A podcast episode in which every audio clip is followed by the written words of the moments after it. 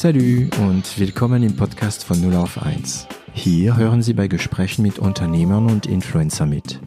Wir unterhalten uns hautnah und ohne Schnitt über Erfolge und Misserfolge, Probleme und Lösungen und alles, was uns beschäftigt und ausmacht als Unternehmer oder als Influencer.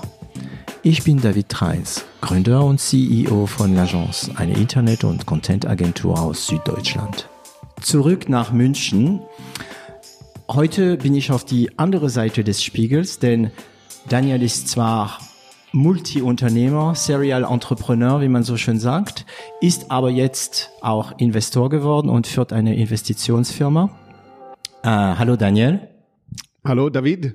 Wie geht's dir? Sehr gut, danke dir. Ja, wir müssen beide aufpassen, weil äh, das Risiko ist da, dass wir ständig äh, zwischen Französisch und Deutsch switchen. Ich habe bemerkt, du hast damit kein Problem. Ich spreche sehr gern Französisch. Ja, mais aujourd'hui, ce sera en allemand, heute ist es in Deutsch. Ähm, man macht das nicht. Ich mache das deswegen, weil man das nicht macht. Und zwar könntest du dich kurz mal selbst vorstellen. Klar, mein Name ist Daniel Wild. Ich bin Gründer und Vorstandsvorsitzender der Mountain Alliance AG, einer börsennotierten Beteiligungsgesellschaft in Deutschland. Okay, börsennotiert klingt natürlich sofort äh, interessant. Da weiß ich schon, welche Fragen ich zum Thema IPO, also Börsengang, haben werde. Ähm, was hast du studiert? Also ich weiß, weil wir vor, vorhin uns unterhalten äh, haben, dass du äh, Sohn eines Diplomates bist. Also hast du in deiner Karriere, in dein früheres Leben auch viele Länder gesehen. Ähm, was hast du studiert? Ich habe BWL studiert, ganz klassisch, Standard. ganz klassisch und mhm. langweilig in Deutschland. Bin damals vom ZVS, also von der zentralen Vergabestelle nach Trier geschickt worden. Ähm, kleine Uni hat mir gut gefallen und von Trier aus habe ich einen Austausch gemacht in die USA, nach North Carolina mhm. und habe dann dort später auch ein MBA gemacht. Das heißt, ich habe in Deutschland Diplomkaufmann gemacht, das war es damals noch, mhm. und einen amerikanischen MBA. Genau. Und damals war MBA hier in Europa noch so ein ich weiß noch, das erste Mal, als ich das gesehen habe, war ich selbst Student, so BBA, MBA. Da hat man nicht gewusst, was das ist. Mittlerweile entspricht es ja ein Standard, ne? Genau. Inzwischen gibt es das überall. Damals war das wirklich noch halbwegs exotisch und hat mhm. mir viel Spaß gemacht. Warum Amerika? Ähm, also erstens habe ich mit USA zu tun gehabt als Kind, weil ich auf amerikanischen Schulen war, zum Teil aber im Ausland. Das heißt, tatsächlich war ich nie in den USA gewesen, obwohl ich das Land eigentlich gefühlt immer schon ein bisschen kannte. Und damals gab es dann die Möglichkeit, ein Stipendium zu bekommen vom DAAD das habe ich bekommen. Ah, DAD, Deutsche ja, Akademische, nee, Deutsche Auswärtsakademische. Nee, Deu Deutsche Akademische Austauschdienst. Mhm. Und ähm, da habe ich ein Stipendium bekommen. Und das Lustige war, man konnte sich damals die Unis aussuchen aus einer Liste von 100. Mhm. Ich kannte aber nur eine aus der Liste von 100, das war Georgetown. Also habe ich die Nummer eins gemacht. Georgetown, die haben ein, was haben sie, ein gutes ja, sehr gute, sehr gute Uni Georgetown. Ja. Mhm. Und da ein gutes Footballteam oder ich weiß nicht. Ne? Ja, das ist ja, die sind vor allen Dingen in, in Washington D.C. sitzen mhm. die halt und sind halt einfach eine insgesamt sehr sehr gute Uni. Danach habe ich damals mein Kriterium für meine US-Studienwahl nicht getroffen nach irgendwelchen Listen, sondern ich habe geguckt, wo ist es im Süden und nicht so weit weg vom Meer. Und ja. so bin ich gelandet in North Carolina an der East Carolina University. Es gibt Schlimmeres. Ach, es war wunderbar. Ja. Und äh, das heißt, durch deine Jugend hast du einige Länder gesehen? Ja, ich habe als, ja, wie gesagt, mein Vater war im Auswärtigen Amt, darum sind wir immer auch viel rumgezogen.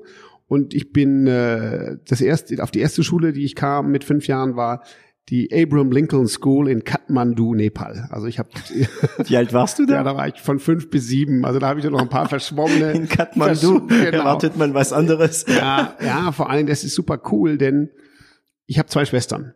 Und ich bin in Karlsruhe geboren und meine andere Schwester, die nächste, ist auch in Karlsruhe geboren, aber die kleine Schwester ist in Kathmandu geboren. Und das darum sieht cool da, aus. Ja, und darum da beneide ich sie heute noch drum, mhm. weil ich meine, wenn du in Kathmandu geboren bist, dann denken alle deine Eltern waren Hippies und waren auf dem Ja, genau, genau. Wieso? Ja. ja. Also Diplomat geht auch. Äh, genau. Also äh, wenn ich äh, an Karlsruhe denke, ich, ich liebe diese Stadt, habe ich dich vorhin gesagt. Also falls jemand aus Karlsruhe uns hört, ich sag nur Viva la Südstadt. Äh, die werden das schon verstehen. Mm, also Kathmandu, du, du hast dann irgendwann mal nicht mehr gezählt, oder? Nee, also das waren drei, vier Länder, wo wir waren. Also es war erst war es Nepal, danach war es China, Peking. Okay. Ähm, super, damals nur Fahrräder und auch als Kind natürlich super spannend. Damals gab es noch viele Fahrräder. In da gab China? es gab's nur Fahrräder so ja, ungefähr. Genau. Ja. Mhm. Ähm, und äh, danach in Deutschland ein paar Jahre und dann in Südafrika ein paar Jahre und dann zurück nach Deutschland und ich habe in Deutschland Abitur gemacht in, in Bonn. In eine deutsche Schule? Ja, ganz okay. klassisch deutsches Abitur. Die letzten zwei Jahre bin ich zurückgekommen. sonst warst du immer englischsprachige Schule? Genau, entweder englischsprachig ähm, oder auch zum Teil in Peking zum Beispiel gab es die Deutsche Schule Peking. Mhm. Ähm, die wurde damals aufgemacht. Ja? Okay, also, das heißt, du bist zweisprachig aufgewachsen? Ja, Deutsch und Englisch. Deutsch und Englisch. Zu Hause? Zu Hause Deutsch. Zu Hause Deutsch. Und warst du gut in der Schule? Ja, ich war, ja, ich glaube, ich war ziemlich gut. Ich war, ich war nicht. Ah, du bist der Erste. Ja. Ich glaube, in diesem Podcast bist du der Erste. Ja. also bei mir ist immer so, man ist natürlich nicht immer gut in der Schule, aber wenn man so wie ich ständig umzieht, mhm. ist das ein weiteres Thema, mit dem man sich rumschlagen muss, wenn man damit echt Schwierigkeiten hätte. Okay. Ja? Und ähm, du hast sowieso alle drei Jahre neue Freunde, neues Land, ab und ja. zu auch neue Sprachen. Wenn du dann noch strugglen müsstest mit Fächern, dann wäre es problematisch. Ja? Und für mich war das so, ich habe dann in Deutsch Latein gelernt, dann kam ich nach Südafrika, da war halt dann Französisch die erste Sprache. Und solche Themen, solche Themen sind dann ähm, ja, du lernst, du lernst aufholen und irgendwann kannst du es und darum habe ich ein ganz gutes Abi gemacht. Wo kam deine erste Freundin her? Weißt du es noch? Ja, logisch. Meine erste Freundin war Österreicherin. Österreicherin. Österreicherin. Wo war das? Die habe ich in Frankreich kennengelernt, der Côte d'Azur. Ah, oh, im Sommer? ja, natürlich. Ja, Wer geht schon im Winter ja, auf der Côte d'Azur? Ja. Okay. Ähm, weißt du noch, wie du dein erstes Geld verdient hast? Äh, mein erstes Geld habe ich verdient in Trier hm. als Nachtwächter. Das war total super. Da also während deines Studiums wahrscheinlich. Ja, genau. Mhm. Während des Studiums war in Trier eine Messe aufgebaut und die haben Nachtwächter gebraucht. Mhm. Und da haben dann, da hat mich ein Kumpel darauf aufmerksam gemacht und dann haben wir für eine Woche lang als Nachtwächter gearbeitet. Super lustig. Denn äh, er hatte einen Stand mit Pelzen und ich habe den Telekom-Stand mit den Fernsehern gehabt und dazwischen gab es einen Gummibärchenstand. Mhm. Und so saßen wir meistens in irgendeinen Pelz gehüllt, haben Gummibärchen gegessen und Fernsehen. Als Nachtwächter. Als Nachtwächter. Ja, okay. Ich Aber war, du hast es, warum hast du gearbeitet? Also du hast es wahrscheinlich durch deine Familie nicht gebraucht. War das interne in der Familie ein Wunsch oder von dir oder? Ja, also erstens finde ich ab und zu als Student arbeiten super sinnvoll. Außerdem, ich meine, wie, wie, wie viele Kinder habe ich von meinen Eltern eine gewisse Menge Geld bekommen. Was nie gereicht aber, hat. Genau, was aber nie gereicht hat und insofern hat man noch gearbeitet. Ich habe später auch in, dann äh, in den USA immer als Sprachlehrer gearbeitet, also Language Tutor, ja. Äh, klar, super. Deutsch oder Französisch äh, mhm. den Amerikanern beibringen hat Spaß gemacht und, und war auch gut bezahlt. Ähm, und dann hast du mir auch erzählt, irgendwann mal, also nach der, nee, während, nach dem ersten Studienjahr hast du ein Praktikum gemacht bei äh, Mercedes-Benz. Genau. In Möhringen. In Möhringen. ich Im Bullshit, auch im Bullshit Castle. Ja, du ich, auch. Ja, ja, in Bullshit Castle. Ich war im Haus sieben. Weißt du noch, in welchem Haus du warst? Oh nee, das weiß ich nicht mehr. Ich weiß nur noch, dass die Kantine unglaublich ja, gut war. Ich wollte sagen, genau das wäre mein nächstes Thema. Also ich denke, das ist noch heute so. Damals gab es auch in Stuttgart äh, der Hotel Continental. Den mhm. gab es noch, Continental mhm. Hotel, so bei, ähm, also wenn man von Stuttgart rausgeht, Richtung ähm, Planetarium. Und man hat damals erzählt, dass die Kantine in Möhringen auch die gleiche Menüs hat wie das Hotel Continental. Und es könnte sein. Und es hat damals fünf oder sechs Mark gekostet. Genau. Und dann hat man auch stundenlang auch äh, verbraucht, äh, verbracht, ja. Mhm. Ich ging erst mal morgens früh immerhin. Und ähm, irgendwann mal hast du wahrgenommen, weil du bist zwar jetzt immer noch und also du bist mehr Investor in der Investorbranche äh, tätig, aber du bist trotzdem Unternehmer. Weißt du noch, wann du wahrgenommen hast, ey, Angestellte sein ist nichts für mich? Ähm, ja, das war ziemlich klar. Also ich habe ähm, Deutschland und USA studiert und bin dann nach dem Studium noch zur Bundeswehr gezogen worden. Ja, das Ach, heißt, gezogen, gezogen worden, war ja, Pflicht. Also. Pflicht. Mhm. Das war Wehrdienst damals und ich musste nachher noch gehen. Ja.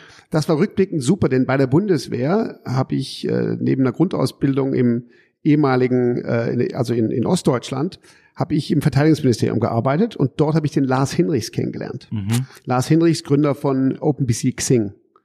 Und insofern. Du warst da früh investiert, gell? Genau, und ja, ich war, ich war, und Lars hat mich bei Gründung, war ich schon dabei. Ich habe sozusagen beim, beim Gründung, beim Notar meine ersten zwei Prozent von Xing übernommen. Mhm. Und insofern war das die Umwegsrentabilität der Bundeswehr. Da, da bei der Bundeswehr habe ich aber noch gar nichts gedacht. Da wollte ich einfach nur klassisch Unternehmensberater werden. Habe ich dann auch gemacht, habe zwei Jahre als Berater gearbeitet. Und während der Zeit als Berater war mir klar, A, will ich nicht Berater bleiben mhm. und B, ging in dem Augenblick das ganze Thema Dotcom, Internetfirmen richtig los ja. und dann war klar, ähm, selber machen ist besser als, als Berater bleiben. Xing. Fragen sich viele, wofür das X steht. Ich habe meine Theorie dazu. Auf Englisch heißt es Cross. Genau, viele Leute sagten auch immer Crossing. Crossing. Aber es ist ganz einfach. Die, die Firma hieß ursprünglich OpenBC, Open Business Club. Und mhm. die hat Lars sie gegründet und da gab es den zweiten Gründer, äh, Bill Yao, halb äh, Australier, halb Chinese. Und dann gab es mich, der bei Gründer dabei war, zwei Prozent. So. Mhm. Und der zwei Prozent von Xing. Äh, genau, ja. Und später habe ich noch ein bisschen mehr investiert, aber das ist eine andere Geschichte. Nur Xing ähm, war irgendwann klar, Open Business Club, es war irgendwann klar, dass das als Name nicht taugt. Und damals sind wir auch international unterwegs gewesen. Und Xing Xing auf Chinesisch heißt Can Do. Hm. Das heißt, der, die ursprüngliche Idee für Xing kam tatsächlich aus dem Chinesischen, dass wir gesagt haben, wir brauchen was Internationales, was passt. Mhm. Okay, gut, dann ist jetzt wieder ein Mythos gestorben. Dankeschön. Ja, ja, genau. Es gab unheimlich viele Leute, die mich versucht haben zu überzeugen, dass das Crossing heißt. Ja, ja ich, ich gehörte bis heute, äh, ja, gehörte ich dazu. Nein, genau. Ähm, das heißt, du warst sehr früh da drin, du hast sehr früh gewusst, also du bist in Xing irgendwie reingerutscht, du hast ihn kennengelernt. Und fandest du die Idee gut? Ja, sag mal so. Ich hatte, ähm, wie gesagt, Lars bei der Bundeswehr kennengelernt, mhm. habe meine erste Firma gegründet, war die, es war die Get Mobile AG. Get Mobile AG. Get Mobile AG, die habe ich gegründet im Frühjahr 1999. Was habt ihr gemacht? Wir haben ganz simpel Handys im Internet verkauft. Wir waren ja Unternehmensberater gewesen. Damals waren es aber nur diese Sony, es genau. gab nicht mal, äh, es gab Sony, es gab Ericsson, genau, Siemens. Nokia, Nokia war das große Philips, Ding. Richtig. Nokia, damals, Motorola. Stimmt, Nokia. Motorola. Es gab auch französische Marken, die gut waren. Sagem. Sagem. Ja, mhm. weiß ich noch bis heute, dass es eine besonders nette französische Vertriebsleiterin gab für Deutschland. Ja. Aber ähm, wir haben als Berater ganz simpel gesagt, es gibt zwei Märkte, die im Augenblick explodieren. Das eine ist der Internetmarkt, das andere ist der Mobilfunkmarkt. Mhm. Und wir haben gesagt, wir setzen uns mit unserem Geschäftsmodell genau an die Schnittstelle dieser beiden Märkte, mhm. weil da ist Wachstum. Und das war auch so. Wir haben natürlich tausend Fehler gemacht und die ersten beiden Unternehmerjahre, da ich glaube, jedes Jahr haben wir Insolvenzvorbereitung gemacht, weil wir dachten, wir gehen pleite. Ja? 1999, 2000. Mit Mobile. Ja, natürlich. Ihnen ein boomendes äh, ja, Geschäft. Aber, ja, aber rückblickend denke ich, es ist so einfach. De facto hat man ja keine Ahnung. Ich habe immer gesagt, mein echter MBA, meine echte BWL-Ausbildung, mhm. das waren die ersten sechs Millionen Mark, die wir verbrennen durften, weil danach haben wir angefangen zu verstehen, wie es wirklich geht. Wo kamen die Millionen Mark her? Ähm, wir haben die ersten Investoren gewonnen, nachdem wir selbst finanziert hatten für ein halbes Jahr ungefähr, kamen die ersten Investoren rein. Das war die IVC AG mhm. in Fra aus Frankfurt. Okay. Und die haben noch mit anderen Modellen zusammen investiert und da kamen die ersten sechs Millionen her. Okay, ich werde jetzt ein bisschen die Geschichte verlangsamen. Also wir wollen natürlich über Mountain Aliens sprechen, aber das ist spannend für mich gerade. Du gründest mit deinen Bekannten ja. Get Mobile ja. mit der Idee, wir verkaufen Mobile Phones. Jeff Bezos machte damals Bücher. Ja, ja, ja. ja? Und man und, sagte und damals. Fing, und er fing an mit CDs. Ja, ja? ja. Und wir haben damals ganz simpel gesagt, ja, Amazon macht Bücher und wir sind quasi das Amazon für Handys und Verträge. Und Tatsache war, damals hat man gesagt, Bücher im Internet verkaufen, das geht gar nicht. Die Leute wollen ihre Bücher in die Hand haben. Ich glaube, das sind die gleichen Leute, die dann äh, später gesagt haben, Fotos, nee, die Leute wollen ihre Fotos haben, die wollen ihre CDs haben, die wollen ihre Filme zu Hause genau. haben und so weiter. Ne? Ganz ne? genau. genau. Und ähm, dann, wie habt ihr angefangen? Also da war einfach die Idee. Wir machen ja, so, so. Die, die, die, die Idee war, die ging noch ein bisschen weiter zurück eigentlich. Es gab einen Amerikaner, mit dem ich bis heute befreundet bin. Der heißt Bill Fisher. Und der Bill Fisher hatte eine Firma gegründet in den USA, die hieß GetSmart. Mhm. Und die hat für die amerikanischen User Kreditkarten verglichen. Und wir haben quasi das GetSmart Modell, also mein Mitgründer Tim Schwenke und ich, haben das die Get Smart Analogie, weil Kreditkarten spielen in Deutschland keine große Rolle, auf den intransparenten Mobilfunkmarkt übertragen. Ja, vertragslästig. Genau. Und, ja. Wir haben gesagt, wir schaffen Transparenz. Was ist der beste Vertrag für dich? Hm. Was ist das beste Handy? Und, und das war's. De facto haben dann, ich habe das gegründet mit dem Tim zusammen, wir waren Kollegen. Ja. Und dann habe ich reingeholt einen Schulfreund von mir, Patrick Bosch, der Informatiker war. Mhm. Und den haben wir damals von Debis, äh, Mercedes Systemhaus, weggeholt. Und der hat dann angefangen, den Shop zu programmieren. Mhm. Und dann, noch ein halbes Jahr später, habe ich meinen ehemaligen Nachbarn aus Frankfurt, Boston Consulting Group Berater, Sven Schreiber hieß der, auch dazu geholt. Welches Jahr war das? Alles 99. 99. Ähm, das ist schon ein Paket, was ich jetzt bekomme, weil der eine schafft bei Debis, der andere, also alle haben super Jobs. Ja. Warum kommen die zu so eine kleine, okay, damals hat man das nicht Startup ge genannt, aber das war eine Startup. Natürlich. Äh, warum, wie hast du sie überzeugt? Naja, also sagen wir mal so, Tim und ich haben gegründet mhm. und wir haben unsere Ersparnisse äh, in, das, in dieses Abenteuer reingetan. Das heißt, wir waren einfach nur wild überzeugt, dass wir es dass wir es hinbekommen. Und der Patrick Bosch, den kannte ich von früher, der hat nebenher angefangen zu programmieren und der kam dann Fulltime, als wir die erste Runde hatten und auch okay. bezahlen konnten. Und mhm. genauso der CFO. Also die, die beiden, die auch wichtige Mitgründer sind, nämlich Patrick und Sven, die kamen aber erst, als wir schon in der Lage waren, Gehälter zu bezahlen. Wow. Und heutzutage spricht man von Investoren und von Cap Venture Capital und so weiter und so weiter. Man erzählt viel, es gibt so viel Geld und das ist mittlerweile ein festen Bestandteil in der äh, Startup-Galaxie. Ähm, Aber damals war das Venture Capital Sechs, ja. Wie viel habt ihr geholt? Sechs Millionen? Ja, wir waren in der ersten Runde mal sechs Millionen. Das Insgesamt wäre wie jetzt 60. Naja, also ich nee, meine, das, nicht von Wert, aber. Ja, ich meine, richtig, es war viel ungewöhnlicher. Ja, ne? genau. Es war viel ungewöhnlicher, das stimmt. Und natürlich muss man sagen, es gab damals im Jahr 2000 dann, 99, 2000, 2001, war ja der Dotcom-Boom auch in Deutschland. Ja. ja also die Internetblase. Äh, ja, ist gebrochen so, damals. Die, die platzte dann, die aber bevor die platzte, gab es in Deutschland schon so 50, 60 VCs. Von denen hat fast keiner bis heute überlebt. Also VCs, also Venture Capitalisten. Venture genau. Capitals, ja. Genau. Und, und diese Venture Capital Firmen von damals, davon gibt's kaum noch jemand. Mhm. Und von denen, die damals, also ich glaube, die Early Bird zum Beispiel gibt's heute noch. Mhm. Ähm, Wellington gibt's noch, aber die machen, glaube ich, auch keinen neuen Fonds. Also insofern, es gab damals eine erste Szene, die haben ihre ersten Investments gemacht und natürlich dann kam der Dotcom-Crash und dann sahen viele sehr, sehr schwierig aus. Aber fünf bis zehn Jahre später hat sich natürlich gezeigt, dass das eine wahnsinnige Industrie ist und dass äh, die ganze Digitalisierung keine Eintagsfliege ist. Ja, kein Hype. Man, genau. man, also wir waren alle überzeugt, dass es die Zukunft ist. So ist es. Aber viele waren auch davon von dem Gegenteil überzeugt. Ne? So wie die Blockchain zurzeit äh, immer noch, also immer weniger sagen das, aber glauben, ja, es ist Blockchain und Kryptowährung, das ist ein Hype. Genau, e, exakt. Und damals war natürlich so, wir waren super junge Typen. Wir hatten zwei Jahre Beratungserfahrung, mehr nicht, und haben dann das erste Geld eingesammelt und durften dieses Geld ausgeben für alles. Mhm. Ja, wir haben große Plakate gemacht in deutschen Bahnhöfen. Das war ein totales Desaster. So würde ich heute nie. Printwerbung. Ja, ja, genau. Also, ja, Außenwerbung. So würde ja, ich heute ein Startup nie in der Phase das machen lassen. Ähm, und wir haben dann Fernsehwerbung gemacht. Und wir hatten einen super kreativen Spot. Die Agentur hat einen Preis gewonnen für den Spot, aber wir haben mit dem Spot kein einziges Handy verkauft. Kann man den Spot noch finden in, äh, ich in hoffe, YouTube? Ich hoffe nicht, aber also insofern, wir haben wir haben drei harte Jahre durchgemacht mit Get Mobile. Aber dann haben wir irgendwann uns auf eine Tugend besonnen, die damals eigentlich out war, nämlich Geld verdienen. Mhm. Wir haben ab dem Jahr 2002 angefangen, tatsächlich Geld zu verdienen. Da gab es auch kein Venture Capital mehr. Also wir haben die ersten Jahre von Runde zu Runde gelebt und dann halt angefangen, Geld zu verdienen. Okay.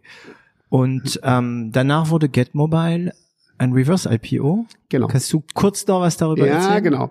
Ich habe gerade im aktuellen äh, Wired Magazine, die schreiben ja immer, was ist Wired, was ist Tired, was ist Expired. Ja? Mhm. Äh, in deren Sicht ist heute Expired IPO, ICO ist auch schon tired, also Initial Coin Offering, ein Blockchain-Börsengang. Ja. Und das Schicke ist heute wieder, da dreht sich alles im Kreis, ein SPAC. Und ein SPAC ist eine Special Purpose Acquisition Company, eine börsennotierte Firma ohne Geschäft, also eine, sich, eine leere Hülle eine, sozusagen? Eine leere Hülle, die gegründet wird mit dem Ziel, was zu kaufen. So heißen die USA, heißen SPAC und in England heißen die SPV. Dieses mhm. Modell war damals vor 15 Jahren genauso in wie heute. Mhm. In Europa ging es aber gerade los und wir waren eins der ersten, mit denen das passiert ist. Wir sind gekauft worden im Jahre 2005 von einer kleinen börsennotierten Company und diese Company wurde dann, nachdem wir gekauft waren, in uns umbenannt.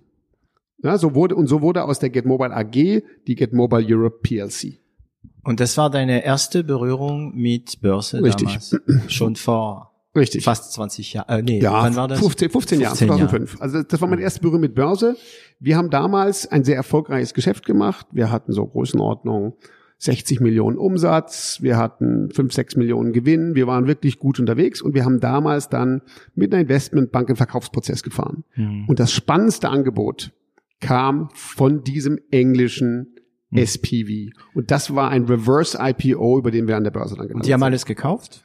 Genau, die haben, die haben die Firma gekauft gegen Geld Mhm. und wir als Manager sind halb bezahlt worden in Geld und halb in Aktie. In Aktien. Und so waren wir dann über Nacht von Vorständen einer privaten AG in Deutschland, waren wir über Nacht Vorstände der englischen äh, Mhm. AIM gelisteten Get Mobile Europe.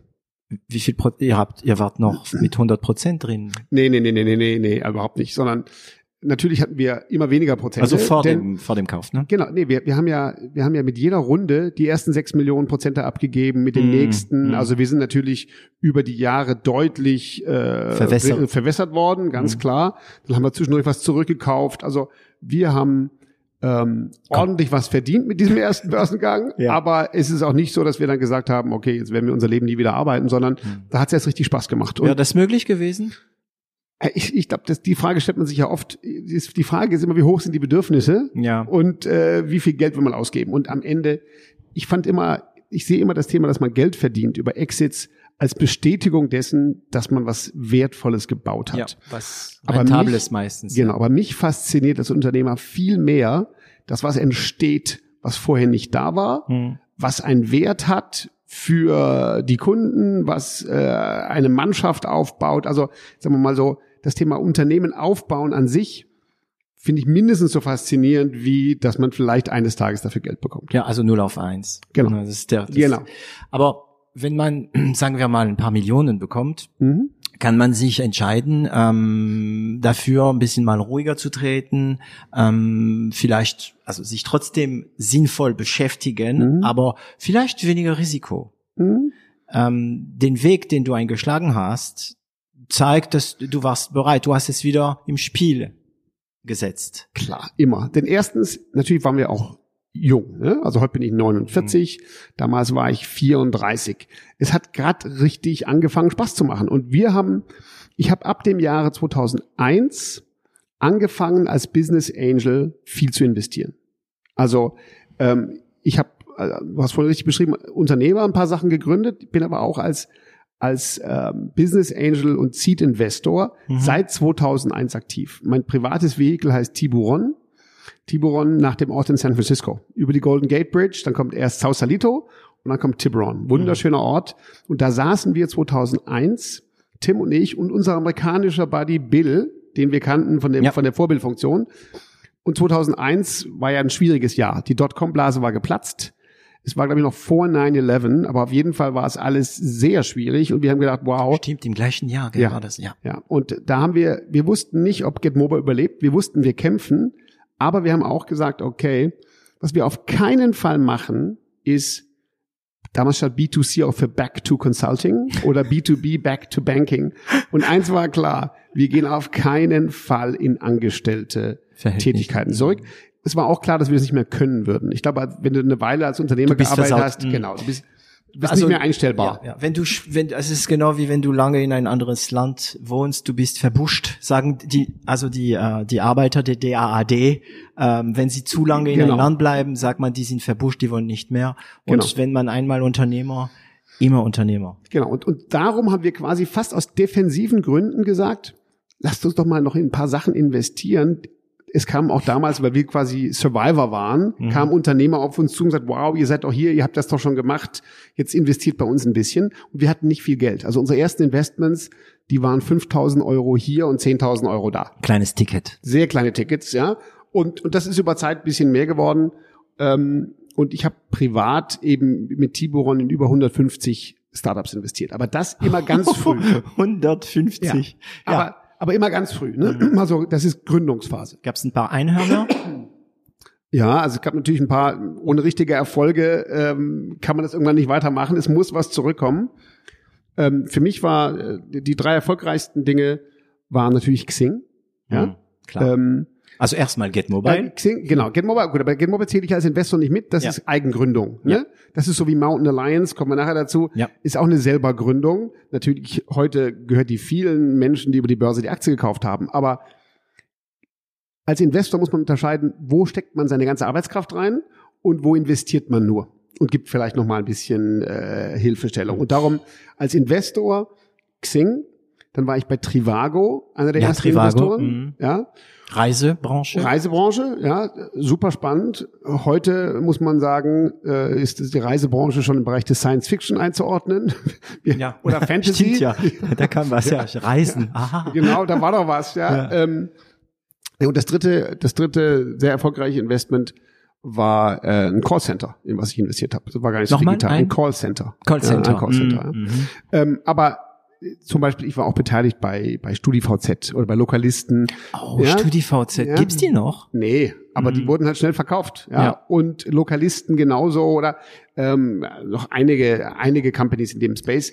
Und klar ist, als Seed-Investor lernt man eine Menge über das, was äh, Gründer richtig machen und falsch. Und noch kurz, ich unterbreche dich. Seed-Investor sind Investoren, die ziemlich früh einsteigen, wenn es noch, also das Risiko am höchsten ist. Da kriegt man aber dafür große Anteile, also größere Anteile für weniger Geld. Ne? Mhm. Genau, exakt. Also man sieht Investor, das sind die, die im Endeffekt in dem Augenblick investieren, wo das erste Geld reinfließt. Genau. Man sagt eigentlich, das allererste Geld muss sich ein Gründer holen von den drei F. Friends, Family and Fools. Ja? Love Money. Ja, genau. Mhm. So, und, und sagen wir mal so, und die, ob die Business Angels jetzt zu den Fools gehören oder eins danach kommen, typischerweise habe ich immer investiert privat in, in Firmen, wo schon ein bisschen was da war, wo man ein Gefühl hatte, ja, der hat eine Website und der hat auch die erste Traction. Ähm, und dann entwickelt sich sowas über Zeit. Aber man lernt halt auch, wenn man so viel investiert, dass es halt acht bis zehn Jahre dauert. Und das ist der gute Fall, wo es einen positiven mhm, Exit gibt, ja. bis der kommt. Während die Firmen, die, die äh, umfallen, die kaputt gehen, die aus unterschiedlichen Gründen es nicht schaffen, das mhm. passiert schnell. Wie viele von zehn Firmen, also du hast ja unheimlich viele Firmen investiert, hm, wie ist der Durchschnitt? So eins von zehn bringt wirklich was und dann zwei weitere null auf null. Wie läuft es so etwa? Genau, ja, genau. Also ich glaube, so die klassische, die klassische Sache, die man sagt, ist sechs Firmen werden gar nichts. Mhm. Zwei, drei bringen ein bisschen was zurück und der eine Home Run, der finanziert alles. Ja. So. Und wahrscheinlich ist meine Quote ähnlich bei, bei meinen Investments sind eher weniger kaputt gegangen, weil ich auch einige Sachen gemacht habe, die eher konservativ sind. Es waren mhm. nicht alles diese Moonshot-Investments, wo man sagt, äh, alles oder nichts. Ja, mhm. ähm, aber die Hälfte von meinen Investments ist mit Sicherheit pleite gegangen. Mhm. Ein Viertel ist verkauft, manche auch nur Geld zurück und manche zweimal Geld zurück. Und bei den super erfolgreichen kriegst du halt auch mal 30 mal oder 40 mal Geld zurück. Ja oder 50 mal Geld zurück und das ist natürlich dann das, wofür finanziert du, alles. Ja, ganz, ganz genau. Und das klingt ein bisschen wie ein Plattenlabel, ne? Die nehmen Künstler, investieren ja, in richtig. Künstler ähm, und dann gibt's eine Band wie Queen, die so viel bringt, dass man dann damit andere Künstler ähm, weiter pushen kann, die zwar nicht so viel äh, Geld bringen, aber naja, kulturell gesehen ist es trotzdem ein Gewinn bei euch. Ich meine, man darf nicht vergessen, es gibt äh, Leute, die werden das hören und sagen, wow, ey, das sind so viele Millionen, die da äh, sausen gehen, aber auch wenn man in eine Startup investiert, die nichts wird, das sind jahrelang Leute, die arbeiten gehen, die einen Lohn bekommen, die Steuer bezahlen. Also man genau. erschafft trotzdem ein Reichtum, auch mit einer Pleite. Und ähm, ich kann mich vorstellen, dass du manchmal auch in Firmen investiert hast, wo du sagtest, naja, ob's was wird, aber irgendwie so eine so eine gewisse Ideologie dahinter steckt, oder? Absolut. Also A hat man natürlich in Dinge investiert, die man einfach für sinnvoll hielt. Es gibt also Investments, die macht man eher, weil man glaubt, dass knallhart. Ja, das das braucht. Also bei manchen Sachen glaubst du, das gibt die beste Rendite. Bei anderen sagst du, da investierst du, weil das jetzt besonders sinnvoll ist für die Gesellschaft oder für ein Thema, was dich interessiert. Und ganz wichtige Unterscheidung, wenn wir jetzt von diesen Seed Investments reden, da reden wir von meinen privaten Seed Investments mit meinem privaten Geld.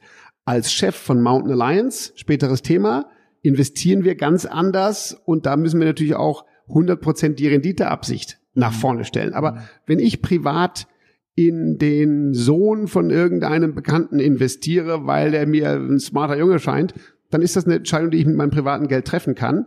Und ich glaube, ein bisschen Spaß gerade am Dinge entstehen sehen, am Ausprobieren, gehört als Seed Investor dazu. Mm, ja, ja. Um am Anfang wenigstens so eine gewisse Ruhe als Unternehmer zu haben und so ein bisschen Cash zu haben, ne? weil viele haben super Ideen. Ähm, manche haben sogar, ähm, so wie in Frankreich, wie heißen die Nest, pa Paper Nest. Ich weiß nicht, ob du die kennst. Nee, kenn ich. Die trauen sich nicht in Deutschland. Es gibt viele Firmen, die in Frankreich sehr gut laufen, ähm, die French Tech, aber die trauen sich nicht nach Deutschland, weil die sagen immer, ah, Deutschland ist so hart. Papernest macht, ähm, wenn du, also wenn du eine sogenannte administrative Phobie hast, mhm. was viele haben, mhm. du ziehst um. Bist du schon mhm. umgezogen? Ja, klar. Okay, also du weißt, was das für ein Administrationsaufwand ist. Die machen das alles. Die haben APIs, das ist mit deinem Konto verbunden, mit allem und die übernehmen alles, die kündigen deine Verträge. Und wenn du zum Beispiel Transfer willst bei Kredite, machen die das. Und ähm, ich habe ähm, den, ähm, den Geschäftsführer von denen gehört und damals hatten die unheimlich viele Kunden. Das lief, weil die werden bezahlt nicht von ihren Kunden, sondern von den äh, Stromfirmen und so weiter. Aber die hatten kein Cash. Das heißt, die wussten, in drei Monate kriegen wir fünf Millionen, aber bis dahin haben wir kein Geld und die müssen wir vorfinanzieren. Und da hilft ein Seed wahrscheinlich. Also viele machen ein Seed dafür von Cashflow. Richtig. Und sag mal, genau, es gibt auch viele Gründer, die natürlich ein bisschen Ersparnisse haben, die reinstecken und irgendwann braucht man halt ein bisschen extra Geld. Genau. Und genau wie du vorhin richtig gesagt hast, in der ersten Runde, eine Seed-Runde ist in Deutschland typischerweise auf Bewertungen von zwei, drei, vier Millionen Euro Pre-Money. Die Firmen sind das dann zwar noch nicht wert. Heutzutage. heutzutage, ja. Aber, aber dann läuft, geht in so eine Firma vielleicht 500.000 Euro rein für 15 Prozent. So, das typischerweise, ist, ja. ja. Mhm. Und das heißt ja nicht, dass die Firma in dem Augenblick schon diese dreieinhalb Millionen wert ist, sondern das heißt vor allen Dingen, dass diese Firma mit diesem Geld den nächsten Schritt gehen kann. Mit diesem Geld anfangen, weiter sich zu entwickeln, die ersten Überhaupt Wachstums sein Produkt? Genau, das Produkt fertig zu machen. Wie gesagt, also äh, Seed ist schon, wenn, wenn man Seed investiert, ist schon ein Produkt da. Mhm. Ja, es gibt auch noch Pre-Seed. Da sind nur Flyer. Wo, wo, wo, nur, genau, wo nur Ideen da sind. Mhm. Aber das zum Beispiel, das war mir dann auch zu früh. Und ich habe ich hab wirklich dieses, dieses Seed Investments einfach passioniert gerne gemacht. Warum? Ja? Keine Serie A oder B, sondern Seed, weil es Erstens, weil billiger. Erstens, erstens also billiger. Also billiger, das, günstiger. Nee, das ist ganz einfach. Von den Mengen, die ich privat investieren konnte, ja. ähm, war immer die Seed-Runde das Richtige, weil da investierst du halt 50 bis 100.000 pro Company. Mhm. Und du musst ja auch diversifizieren. Das heißt, du musst davon ein paar machen. Äh, bei der Series A reden wir von Millionen, dafür musst du normalerweise ein Fonds sein. Mhm. Oder eine andere Struktur, so wie Mountain Alliance. So aber, Mountain du, aber du kannst jetzt nicht, äh, das machst du selten privat. Ja? Mhm. Und natürlich, abgesehen davon, dass das die Runde ist, die ich mir leisten konnte, ist das auch die Phase, die ich am besten finde. Das ist die Phase, wo wirklich was entsteht. Entweder kriegt jemand Zielfinanzierung oder er kriegt sie nicht. Und wenn er sie nicht kriegt, ist in meisten Fällen auch, geht die Firma nicht weiter. Ja. Ja. ja. Und bist du ein Investor? Also es gibt ja verschiedene Persönlichkeiten. Ähm, so viel ich jetzt rausbekommen habe, du bist ein Investor, der gern seine Gewandtheit, sein Wissen äh, mit einbringt. Das ist wahrscheinlich der Grund, warum du gern Seeds machst, oder? Klar. Und ich meine, natürlich hat man irgendwann dann auch ähm, bestimmte Bereiche, in denen man sich gut auskennt, wo man halt noch mehr mitbringen kann. Hm. Also Get Mobile war ein B2C-Business, ja, Business to Consumer. Das heißt, wir hatten sehr viel zu tun mit äh, den richtigen Kundenakquisitionskanälen, Online-Marketing, TV-Marketing mhm. und so weiter. After Service. Genau. Und zum Beispiel für mich bei Get Mobile war das Wichtigste, das Thema TV zu entdecken als ab als Kundenakquisekanal. Mhm. Man denkt, TV ist sehr teuer. Wir haben auch unser, wie vorhin beschrieben, fürchterlichen Fehler gemacht am Anfang. Aber später haben wir gelernt, wie wir TV messen, 100% zuordnen, unseren Echt Kunden. im Nachhinein ja. auch in der Controlling. Ja, absolut. Da ist der Controller aus der wieder. Ja, na, mhm. genau. Wir, mhm. haben, wir haben gelernt, wie, wie man Fernsehen quasi messbar macht. Und über Fernsehen haben wir Get Mobile groß gemacht. Online und Fernsehen waren das, was Get Mobile auf die Größe gebracht hat, die wir gebraucht haben, um es damals dann an die Börse zu bringen. Und der, das Fernsehthema war für mich auch später wichtig. Trivago zum Beispiel habe ich ins Fernsehen gebracht. Mhm. Also ich war bei denen beteiligt, habe gesagt, hey, Fernsehen müsst ihr mal machen. Und haben gesagt, okay, probieren wir es mal aus. Ist aber teuer. Ja. Mhm. Genau, und, und für die hat es super funktioniert. Ja? Äh, und insofern muss man sagen, für mich jeder Investor hat dann noch so sein, seine zwei, drei Expertisebereiche, die er mitbringt. Und ähm, natürlich, nachdem ich bei Xing investiert war, war dann naheliegend, in andere Social Networks zu investieren, wie Lokalisten, wie Internations StudiVZ. StudiVZ und so weiter. Das mhm. heißt, irgendwann hat man seine Schwerpunkte und wird auch dann, wenn du in, in einem bestimmten Bereich sichtbar erfolgreich warst, werden Gründer auf dich zukommen, die in dem ähnlichen Bereich sind und sagen, der kennt sich aus, von dem hätten wir gerne Geld. Okay. Und das hast du eine Zeit lang gemacht? Genau, das habe ich super intensiv gemacht. Ähm, vor allen Dingen in den Jahren, nachdem ich Get Mobile dann an die Börse gebracht hatte. Mhm. 2005 und 2007 bin ich aus Get Mobile raus. Da habe ich gesagt, okay, ich will jetzt nur noch Seed investieren, Fulltime. Mein Kollege Tim Schwenke ist geblieben und ich bin raus und habe damals mit Tiburon als Fulltime-Job Seed, Seed Investments. Hast du noch Aktien gehabt? Ja, nur Aktien gehabt, mhm. ähm, aber ich war, ich war erstmal raus. Mhm. Und 2009, mhm. Ende 2009 bin ich wieder eingestiegen in Get Mobile Europe, weil das extrem gelitten hatte wegen der Finanzkrise. Es gibt so einen Typ, der hat das auch gemacht. Moment, wie hieß der noch? Der hat so eine Tech-Firma gebracht, dann wurde er rausgeschmissen, dann hat er Pixar, Pixar genau, gegründet ja, genau. und dann haben sie ihn so, ach, das war, ja, das genau. war doch Steve Jobs. Genau, mit dem würde ich mich jetzt nicht vergleichen. Ja. ich hab's gemacht. Genau. Nee, nee, also, Aber das, man hat dich zurückgeholt. Genau. Ja, also natürlich unser Geschäft ist super. Als ich gegangen bin, waren wir bei 100 Millionen Umsatz. Ja. Ähm, 2009 hat uns natürlich die Finanzkrise voll erwischt, weil wir erinnern uns, das war Cash Crunch. Ja. Und da haben einfach die ganzen Mobilfunkunternehmen viel weniger Geld ausgegeben und viel weniger Kunden haben wollen. Und wir hätten eine Maschine, die war gebaut für 200.000 Kunden mindestens akquirieren im Jahr. Und das ist dann brutal runtergegangen. Mhm. So, und, also brutal runtergegangen heißt nur noch 80, 80 Prozent Umsatzeinbruch. Ja, aber das heißt immer noch nur noch 20.000 im Jahr. Aber das ja, sind schon ja, aber das ja, genau. Nur das Problem ist, wenn du eine Firma 40, hast, die, hm. wenn, wenn du also 80 Prozent Umsatzeinbruch, das verkraftet man schwer. Ja, ja, klar. Ja? Besonders wenn man so eine riesen Dampfer hat, der genau. so. Inertie hat. Mhm. So, und dann und de facto hab dann ich bin von den Aufsichtsräten gebeten worden, zurückzukommen und hab die Wie fühlt Firma sich das an? Entschuldigung, ich unterbreche, ist mein Job. Ne? Ja, ähm, ich meine, du, du bist ja gerade in deine Welt der Finanzierung, der Investition, der Seed, der neue Firmen und dann klingelt irgendwann mal das Telefon. Genau. Hi Daniel, du, wir hätten dein Problem. Genau. Und, und de facto war das halt so, natürlich, das war ein super schwieriges Jahr. Und meine ganzen Vorstandskollegen von früher, die kannte ich ja auch alle gut, mhm. die wollten aber alle nicht mehr. Und die sind alle dann ausgestiegen aus der Company es gibt auch so ein, nee. Und, und insofern war das, war das für mich, wir haben dann einfach umgebaut. Ich habe das Handygeschäft dann verkauft und habe die Firma Get Mobile Europe in einem sogenannten Cross-Border Downstream Merger. Okay, das wird, glaube ich, ein paar Erklärungen Begriff, Ja, den Begriff kennt sowieso keiner, ist auch nicht wichtig. Wir haben die Firma umgezogen von der AIM-Börse mhm. als Get Mobile Europe, haben wir sie umgezogen nach Deutschland. Und das macht man über einen sogenannten Cross-Border Downstream Merger. Wurscht. Aus der Get Mobile Europe wurde die E-Commerce Alliance. Und die heutige Mountain Alliance ist die Nachfolgerin der E-Commerce Alliance.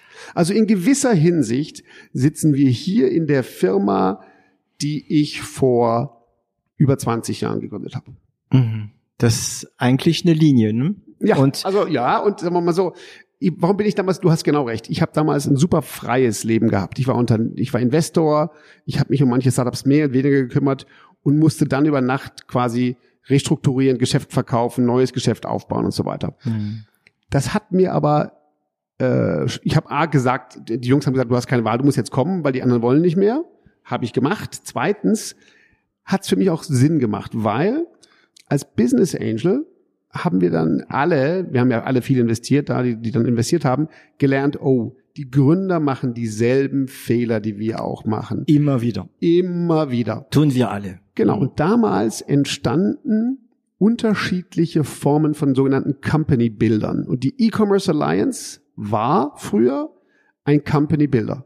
Ich habe, was habe ich denn gesagt? Ich habe das Handygeschäft verkauft, habe aber die ganzen smarten Dienstleistungscompanies behalten. Die Online-Marketing-Firma, die E-Mailing-Firma. Die in diese Galaxie. Genau, die mhm. Logistik-Firma. Also die ganzen Core-Skills, die man für E-Commerce brauchte, habe ich behalten und habe dann damit gesagt, und jetzt setzen wir neue E-Commerce Companies auf, gründen oder investieren mhm. und vermeiden dadurch in diesem Setup die Fehler. Weil die teuersten Fehler sind im Marketing. Du hast eine Agentur, ja. das weißt du. Ja. Wenn, man im, wenn man im Marketing Fehler macht, sind die schnell sehr teuer. Ja? Mein Liebling, ja, und mein Lieblingsspruch ist, deswegen fand ich die Geschichte vorhin mit der Fernsehen so cool. Ähm, und äh, deswegen mag ich das Thema Investition. Ich meine, wenn du die Hälfte des Geldes, die, den, den du für Marketing gibst, ist durchs Fenster geworfen. Das weiß jeder.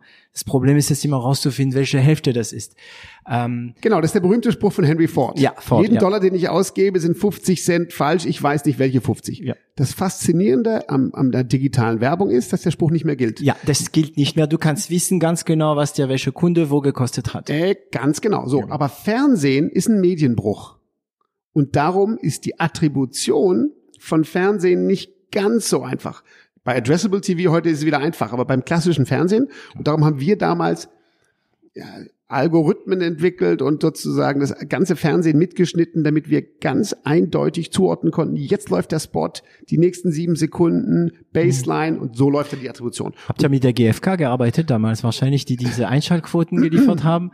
Ja, aber wir haben, wir haben tatsächlich damals, das mussten wir alles noch selber machen, wir haben damals eine Firma uns beteiligt, die nichts anderes gemacht hat, als Fernsehen mitzuschneiden, Bilderkennung zu machen hm. und uns das atomuhrgenaue Signal zu geben, jetzt ist der Spot gelaufen. Das war wahnsinnig fortschrittlich, weil ich weiß, dass Ende der 90er man noch für ähm, Sponsoren, Sportsponsoring, da saßen Studenten vor dem Fernseher, also alle Programme, es waren 15 Sender. Mhm. Alle Sender wurden aufgenommen und dann hat man sich die Kassetten angeschaut, man hat gewusst, wann welche Sportsendung läuft und dann wurde gestoppt mit einer Zeit, mit, also mit einer Stoppuhr, so Scharen von Studenten haben gestoppt, wie lange war die Coca-Cola-Werbung zu sehen, wie lange war die, aber am Ende hat man nur die Einschaltquoten der GfK gehabt. Das bedeutet, man hat gewusst, laut GfK äh, haben sechs Millionen Leute dieses Werbeplakat bei Fußball-Bundesliga sechs Minuten gesehen, hat man so Pi mal Daumen hochgerechnet.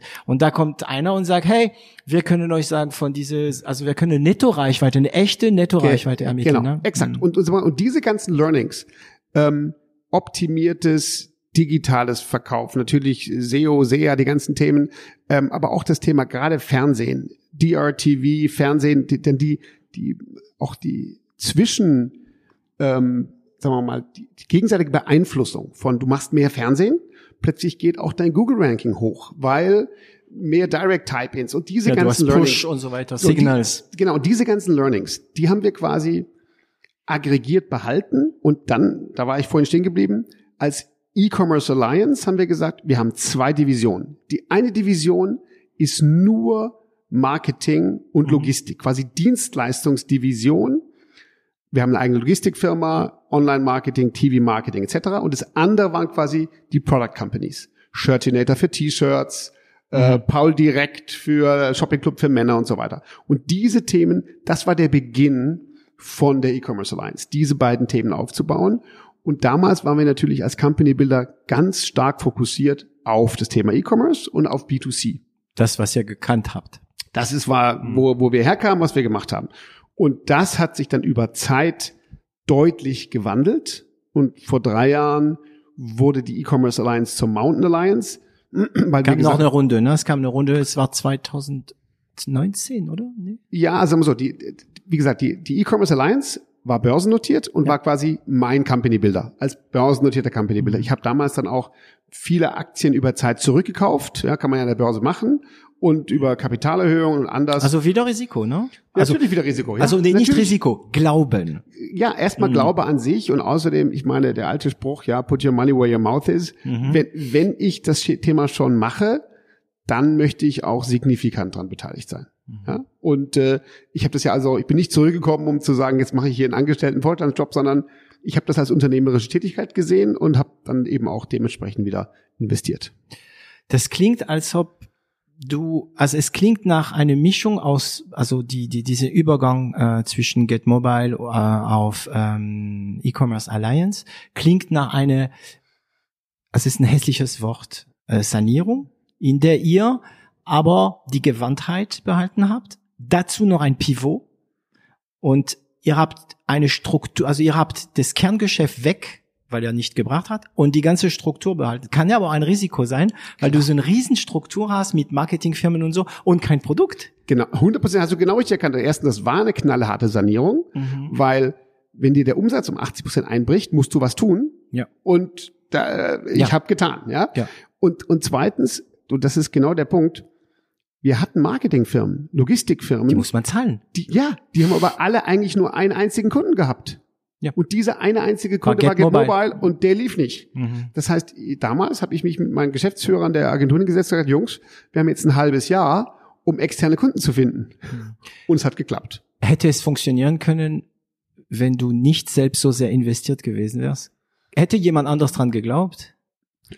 Ja, also sagen wir so, ich glaube, man darf sich nie überschätzen. Es gibt immer auch andere, die die die, die Jobs auch machen können. Ähm, meine ganzen damaligen Kollegen ich mein, wollten nicht finanziell mehr. investiert, genau, Entschuldige. Genau, ist klar. Mhm. Also meine Kollegen wollten damals nicht und ich habe es gemacht, weil ich vor allen Dingen meine Firma, die immer noch gefühlt meine Firma war, nicht in der Finanzkrise untergehen sehen wollte. Also der, mein, meine Hauptmotivation war emotional und moralisch. Und ideologisch. Mein, meine englischen Boardmember haben gesagt, Daniel, du musst jetzt zurückkommen hier, deine Firma geht uns vor die Hunde. Mhm. So. Und natürlich über die Jahre hinweg, dann investiert man weiter und je mehr man auch investiert, hat man auch wieder richtig Skin in the Game. Also für mich ist heute nach wie vor jetzt Mountain Alliance. Ich bin, glaube ich, der zweite oder, oder drittgrößte Aktionär. Ich bin hier sehr signifikant investiert und ich mache das hier nicht nur zum Spaß. Ja, natürlich. Ja, also insofern. Aber mit. Spaß. Ich mache es mit Spaß, mhm. richtig, aber ich mache es natürlich schon, weil ich sage, ich glaube, ich glaube daran, was wir hier tun. Auch unsere Erfolge der letzten Jahre zeigen das.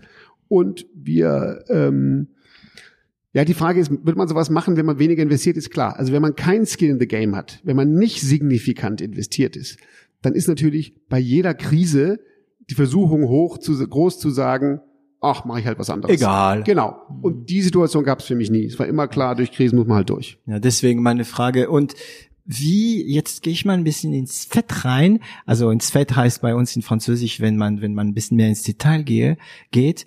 Ähm, wie, wie, wie risikoreich war das für dich? Also wie sehr investiert? An, angenommen, du hättest damals 100 Euro in der Tasche gehabt. Wie viel von diesen 100 Euro waren also und 100 Euro, die dir ein schönes Leben hätten bescheren können. Ne? Ja klar, also ich würde sagen, ich habe über Zeit deutlich mehr, also von 100 Euro hätte ich mal locker über Zeit wieder 50, 60, 70 wieder reingesteckt. Mhm. Ganz klar. Mhm. Ja?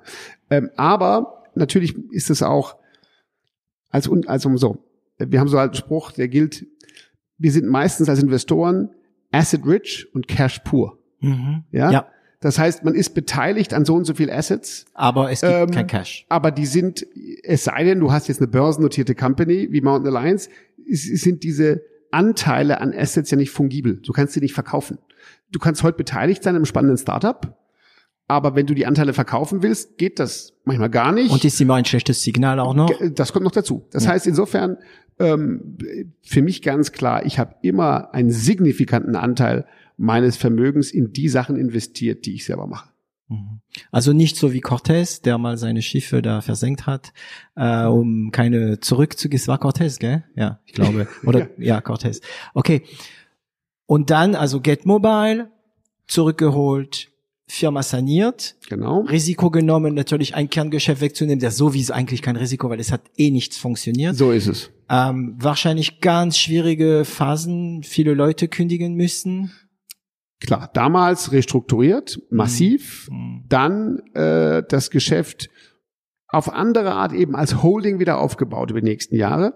Und der Unterschied ist, als, als Unternehmer und auch bei der E-Commerce Alliance und heute Mountain Alliance, wir sind zu jedem Zeitpunkt auch an mindestens drei, vier Firmen mehrheitlich oder sogar zu 100 Prozent beteiligt. Mhm. Also wir haben, wir sind eine operative Holding. Wir managen zum Teil die Firmen mit, wenn notwendig. Wenn, wenn ich eine Beteiligung habe, die mir zu 100 Prozent gehört. Ist das noch eine Beteiligung? Ja, na, ja klar. Naja, das ist schon eine Beteiligung. Ja, ja. Es ist halt eine 100 Prozent Beteiligung. Aber mhm. diese Beteiligung ein Geschäftsführer hat. Und dieser Geschäftsführer geht. Wer ist dann verantwortlich? Wir. Mhm. Also als, als als Mehrheitsgesellschaft. Für eure Geldgeber ist es etwas beruhigend. Ja, natürlich. Ja, Aber also, wenn ihr wenn ihr Kapital holen wollt, wieder ist es ein Problem, oder? Wenn wenn ihr als Investoren mit 100 Prozent drin sind nee, seid? Nee. Ach so, ja, natürlich. Für die Companies schon. Also wie ist die Situation? Springen wir mal zu heute. Heute sind wir eine Holding an der Börse mit 33 Beteiligungen. Und von diesen 33 Beteiligungen sind vier mehrheitlich unsere. Und diese vier konsolidieren wir auch. Darum haben wir auch einen Umsatz. Und du bist eins von diesen vier. Und nee, genau, nee, nee. Und die, die Holding ist ja. oben drüber. Ja. Und unter dieser Holding gibt's vier und eine davon ist zum Beispiel unsere TV-Firma. Die gehört uns zu 100 Prozent. Hm. Und für die ist man halt voll verantwortlich. Oder wir haben so ein Medium, Promipool, super spannend, aber das sind wir auch mehrheitlich äh, verantwortlich. Das heißt, diese Firmen, die uns mehrheitlich gehören, ja, entweder holt man irgendwann Investoren rein und dann ist man irgendwann in der Minderheit, ja. dann ist es wie alle anderen, oder man finanziert sie selber, beziehungsweise sorgt dafür, dass sie Geld verdienen. Genau. Aber diese Firmen, sind die dann für euch eine Investition oder sind sie ein strategisches Tool? Ah, sehr richtige Frage. Und wir haben begonnen damit, wie ich vorhin beschrieben habe, E-Commerce Alliance, unsere Services Companies, unsere Agenturen waren strategische Tools. Hm. Ja? Okay. Aber also gleichzeitig haben die uns Geld verdient. Wir mussten ja auch Geld verdienen.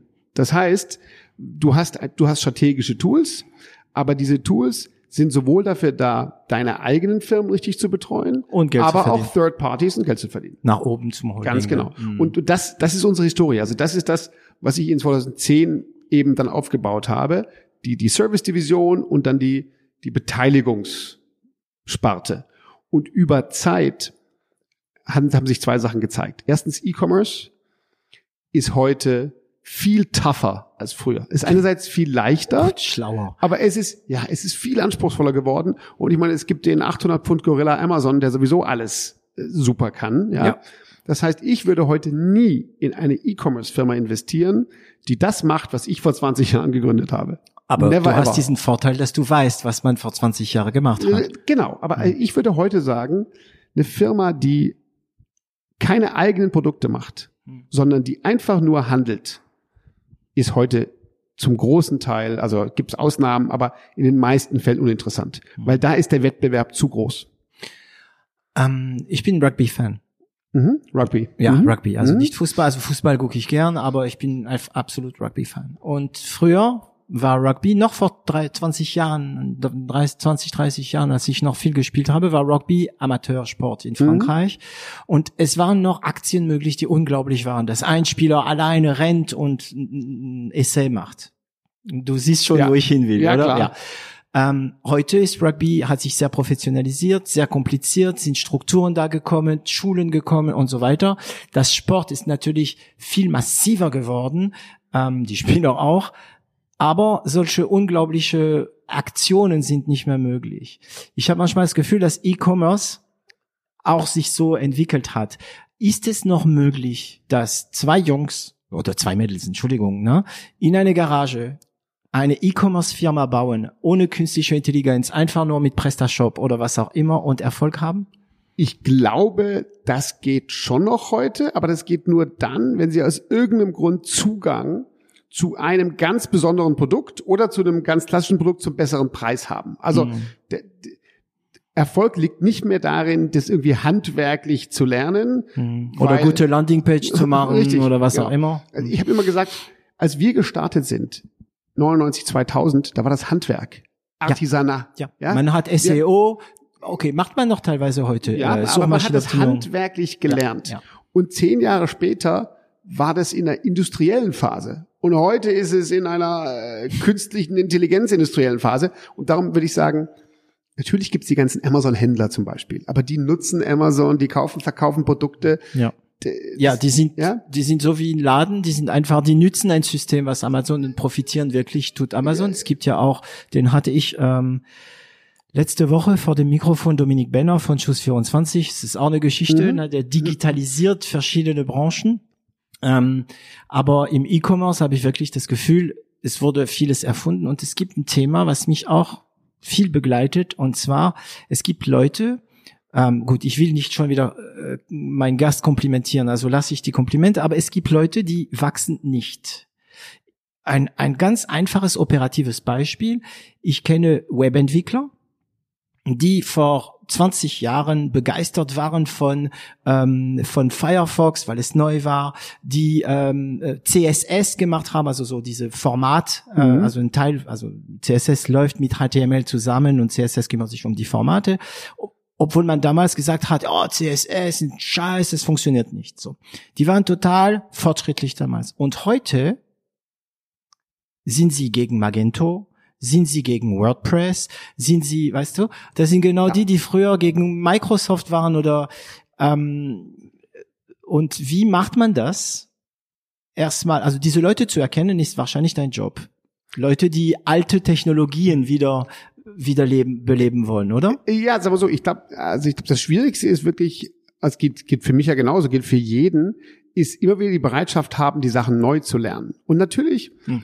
Ich bin Unternehmer dieser ersten Dotcom-Generation. Ja? ja. Und damals hat es eben genügt, das alles so ein bisschen zu können, hm. um ziemlich weit vorne zu sein. Ja. Man, man konnte vielleicht sogar noch so ein bisschen universal unterwegs sein. Jeder ja? konnte sein Web programmieren, wenn er sich ein bisschen damit auseinandergesetzt so hat. Und ja. heute sind das alles super spezialisierte ähm, Gewerke geworden, die man echt beherrschen muss. Mhm. Und wenn man das nicht tut, wenn man, wenn man quasi mit denselben Tools wie vor 15 Jahren oder 20 Jahren versucht, dieselben Geschäfte zu machen, hat man gar keine Chance. Das wäre wie wenn Rugby, wenn eine Mannschaft, die 15 Jahre nicht sich weiterentwickelt ja, hat. Immer noch die alte die Kombination benutzt. Oder ja. Baseball in Amerika keine Zahlen guckt. Richtig, exakt. Ja, und, und da würde ich sagen, für uns ist ganz klar, die Zielsetzung ist, zu gucken, dass unsere Leute sich weiterentwickeln. Darum investieren wir auch jetzt aktuell sehr gerne in Themen wie E-Learning oder andere Sachen. Ah. Ich glaube, das wird für alle ein Riesenthema sein, ähm, sich weiterzuentwickeln. Ich gehe zum Beispiel einmal im Jahr für eine Woche an die Harvard Business School. Seit acht Jahren jedes Jahr. Dieses Jahr wird es virtuell sein, hm. nächstes Jahr wieder normal.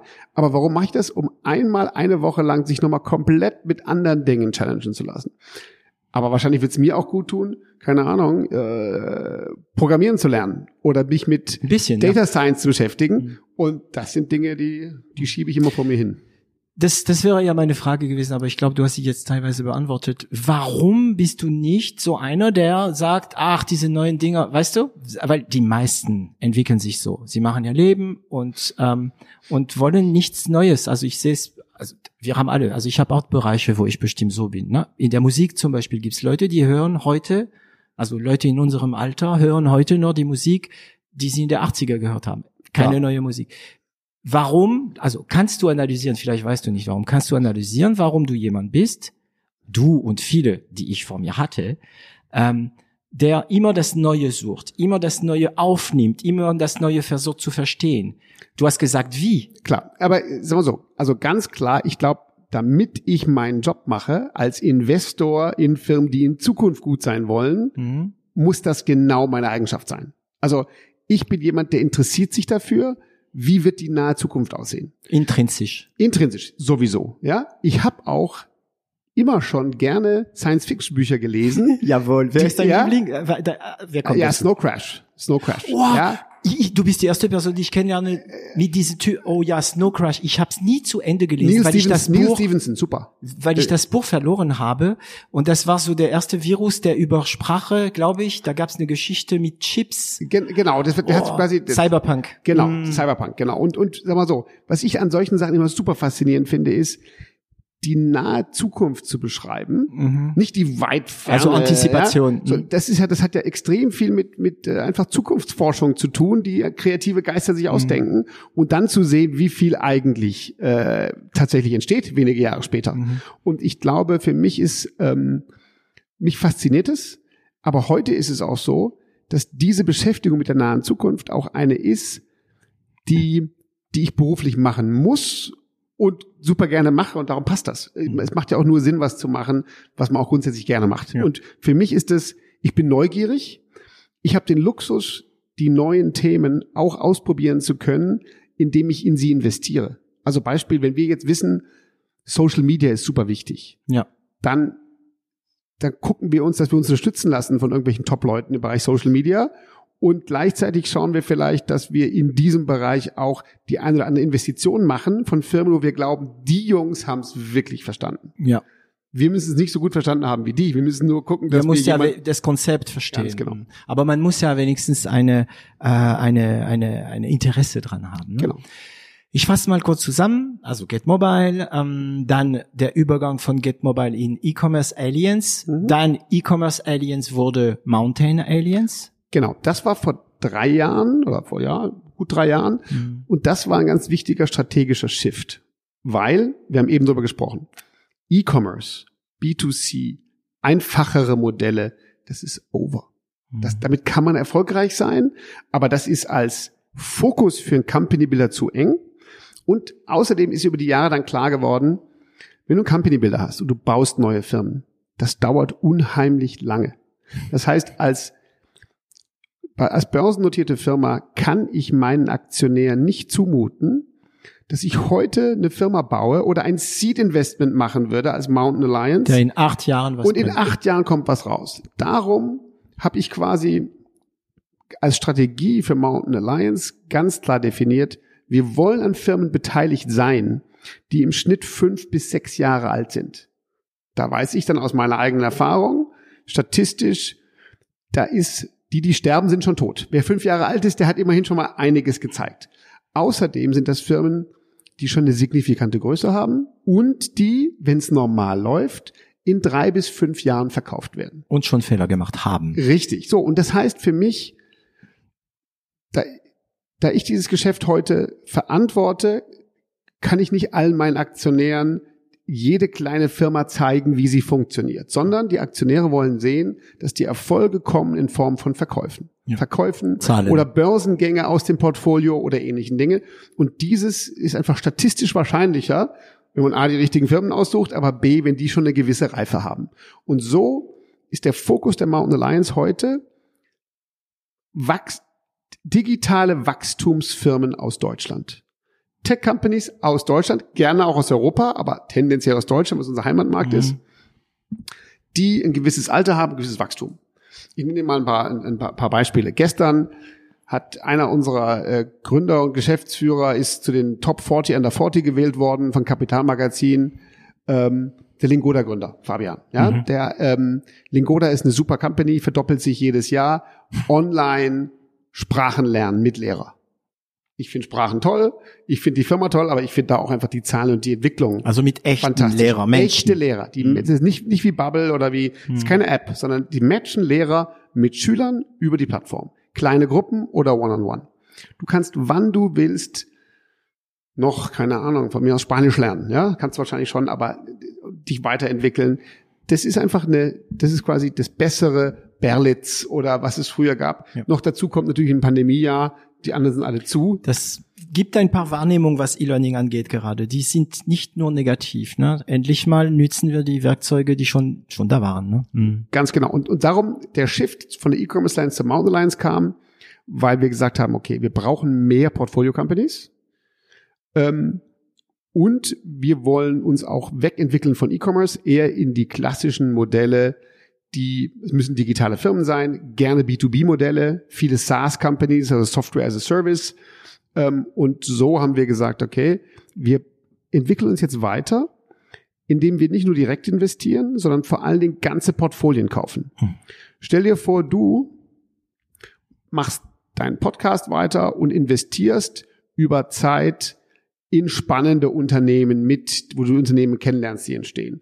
Und jetzt hättest du ein Portfolio von zehn Firmen, was sagen wir mal zusammen zehn Millionen wert ist.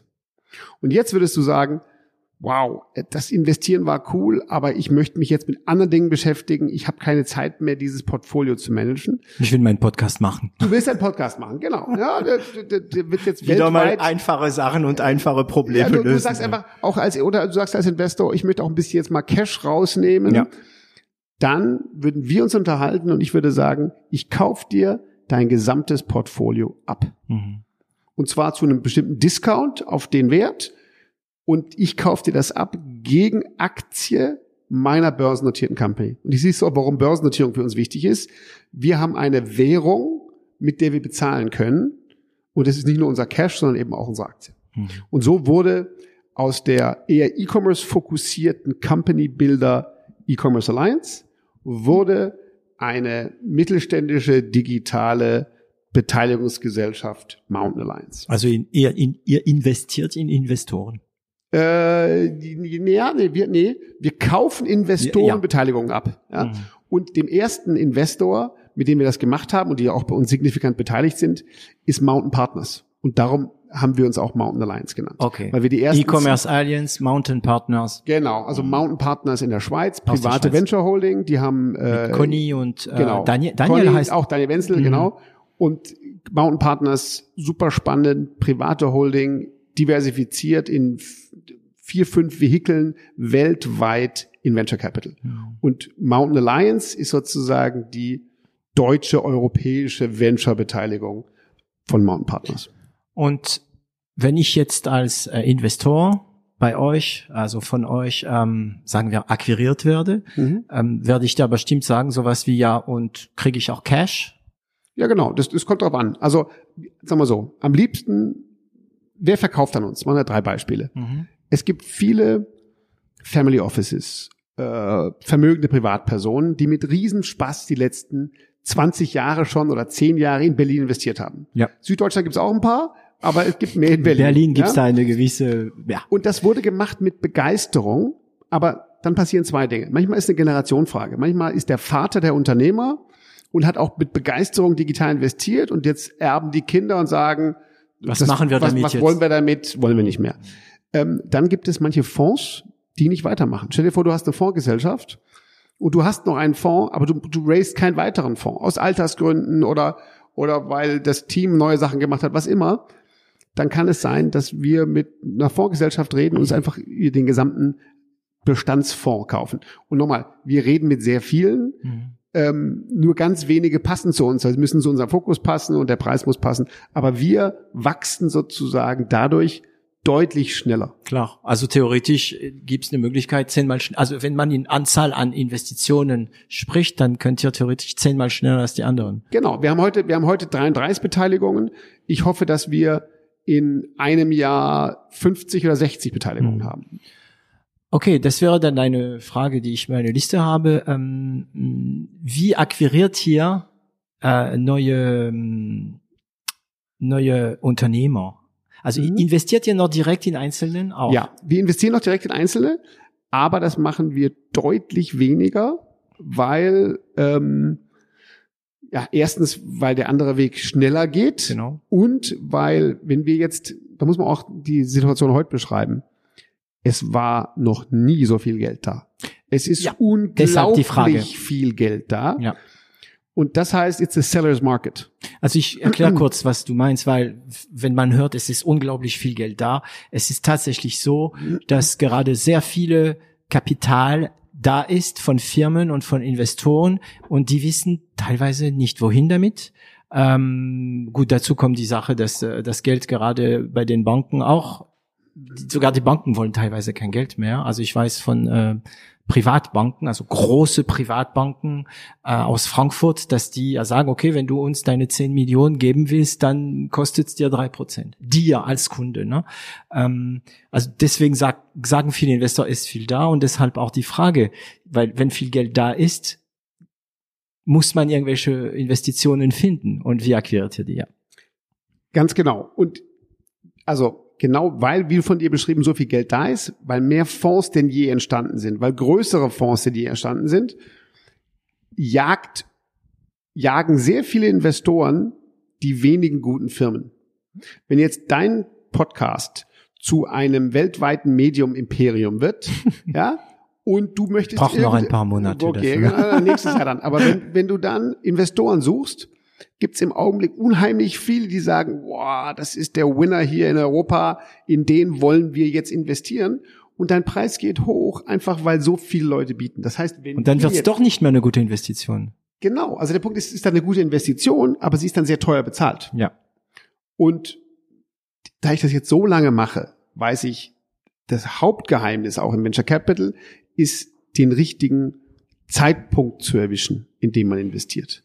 Das macht man vor allen Dingen darüber, dass man natürlich regelmäßig investiert, aber mhm. die, die Jungs, die Venture Capitalisten, die auf der Höhe des Boom 2000 investiert haben, haben sehr schwierig gehabt, Geld zu verdienen. Ja. In Krisenzeiten zu investieren, ist viel besser, weil die Bewertungen tiefer sind. Ja. Im Augenblick haben wir eine ganz merkwürdige Situation, weil wir eine wirtschaftliche Krise haben aufgrund von Corona und gleichzeitig mehr Geld denn je. Und das führt zu einer sehr unklaren Situation, in der ich überhaupt nicht gerne überhöht investieren würde. Also das wäre meine Frage gewesen. Darum bin ich zurzeit gar nicht so sehr auf der Suche nach Direktinvestments. Wir sehen ab und zu welche, aber tendenziell sind mir die Sachen zu teuer. Und wenn, dann sind sie besser gepreist in Süddeutschland als in Berlin. Ja. Ja. ja. Das ist einfach eine Frage von, wie viel ähm, wie viele Gründer treffen sich oder trafen sich früher in der Torstraße und haben sich gegenseitig. Wie viel wissen, kennen die Zahlen? Es gibt genau. heute noch Gründer mit super Idee, wenn man sagt, ein Million Investment, die glauben, das wäre viel. Richtig. Aber okay, gut, die brauchen noch einen Podcast zu hören, also nicht unbedingt null auf eins, aber um zu erfahren, okay, eine Million Investition ist zurzeit nicht viel. Genau. Sogar in ein Pre-Seed teilweise nicht. Exakt. Und darum ist mein Ansatz, der, der, der, der Haupt Investitionsschwerpunkt ist genau dieser Portfoliokauf, weil der fällt sich anders. Ja? ja? Da will jemand aus seinen Assets Fungibilität machen. Er will etwas, was nicht handelbar ist, ein bisschen handelbarer machen. Das kriegt er, indem er seine, sein Portfolio gegen meine Aktie tauscht. Mhm. Also formal machen wir eine Kapitalerhöhung und bezahlen ihn mit der Aktie. Mhm. Und wenn ich jetzt direkt und in dem Bereich habe ich in Deutschland keine Konkurrenz. Ja, es gibt eine super Firma, das ist mein Vorbild, die heißt Draper Esprit in London. Halbe Milliarde wert, machen es wie wir nur deutlich größer. Ich will das deutsche Draper Esprit werden. Und für diese Art von Portfoliokäufer, der es dann managt und einen Preis bezahlt, der sinnvoll ist in Aktie, da gibt's in Deutschland eigentlich keinen Wettbewerb. Nicht eigentlich, da gibt's keinen Wettbewerb. Ähm, wenn ich jetzt mit zwei Millionen in ein spannendes Startup einsteigen will, gibt es da zurzeit sehr, sehr viel Wettbewerb und ja. darum. Aber ganze Portfolio hat äh, genau. niemanden. Genau. Und gibt es auf die äh, auf die Seite euren nennen wir sie Kunden, ne, die mhm. die ihr kauft, äh, diese Wahrnehmung. Wie macht ihr euch bekannt bei diesen Leuten? Wenn, wenn ich jetzt diese Portfolio habe, denn ich ich bin sagen wir mal 80 Jahre alt, 70 Jahre alt, ich habe jahrelang mich um mein Portfolio gekümmert, wie du sagst mit Leib und Seele ähm, und es kommt der Moment, wo ich denke, okay, jetzt ist Zeit, ich, ich habe keine Ahnung. Genau. Also erstens hoffe ich natürlich, dass die alle deinen Podcast hören mhm. und, und jetzt dadurch informiert sind. Du machst mir den Check danach, genau. Ja. genau. Na, aber, aber Tatsache ist natürlich, erstens bin ich seit 20 Jahren im Markt. Man muss ja sagen, natürlich ist heute meine Tätigkeit eine andere als früher. Ich mache auch sozusagen Seed Investments, mache ich heute gar nicht mehr. Ich habe dafür gar keine Zeit mehr. Ja, das habe ich früher gemacht. Jetzt bin ich auf dieses Thema Mountain Alliance fokussiert. Ja.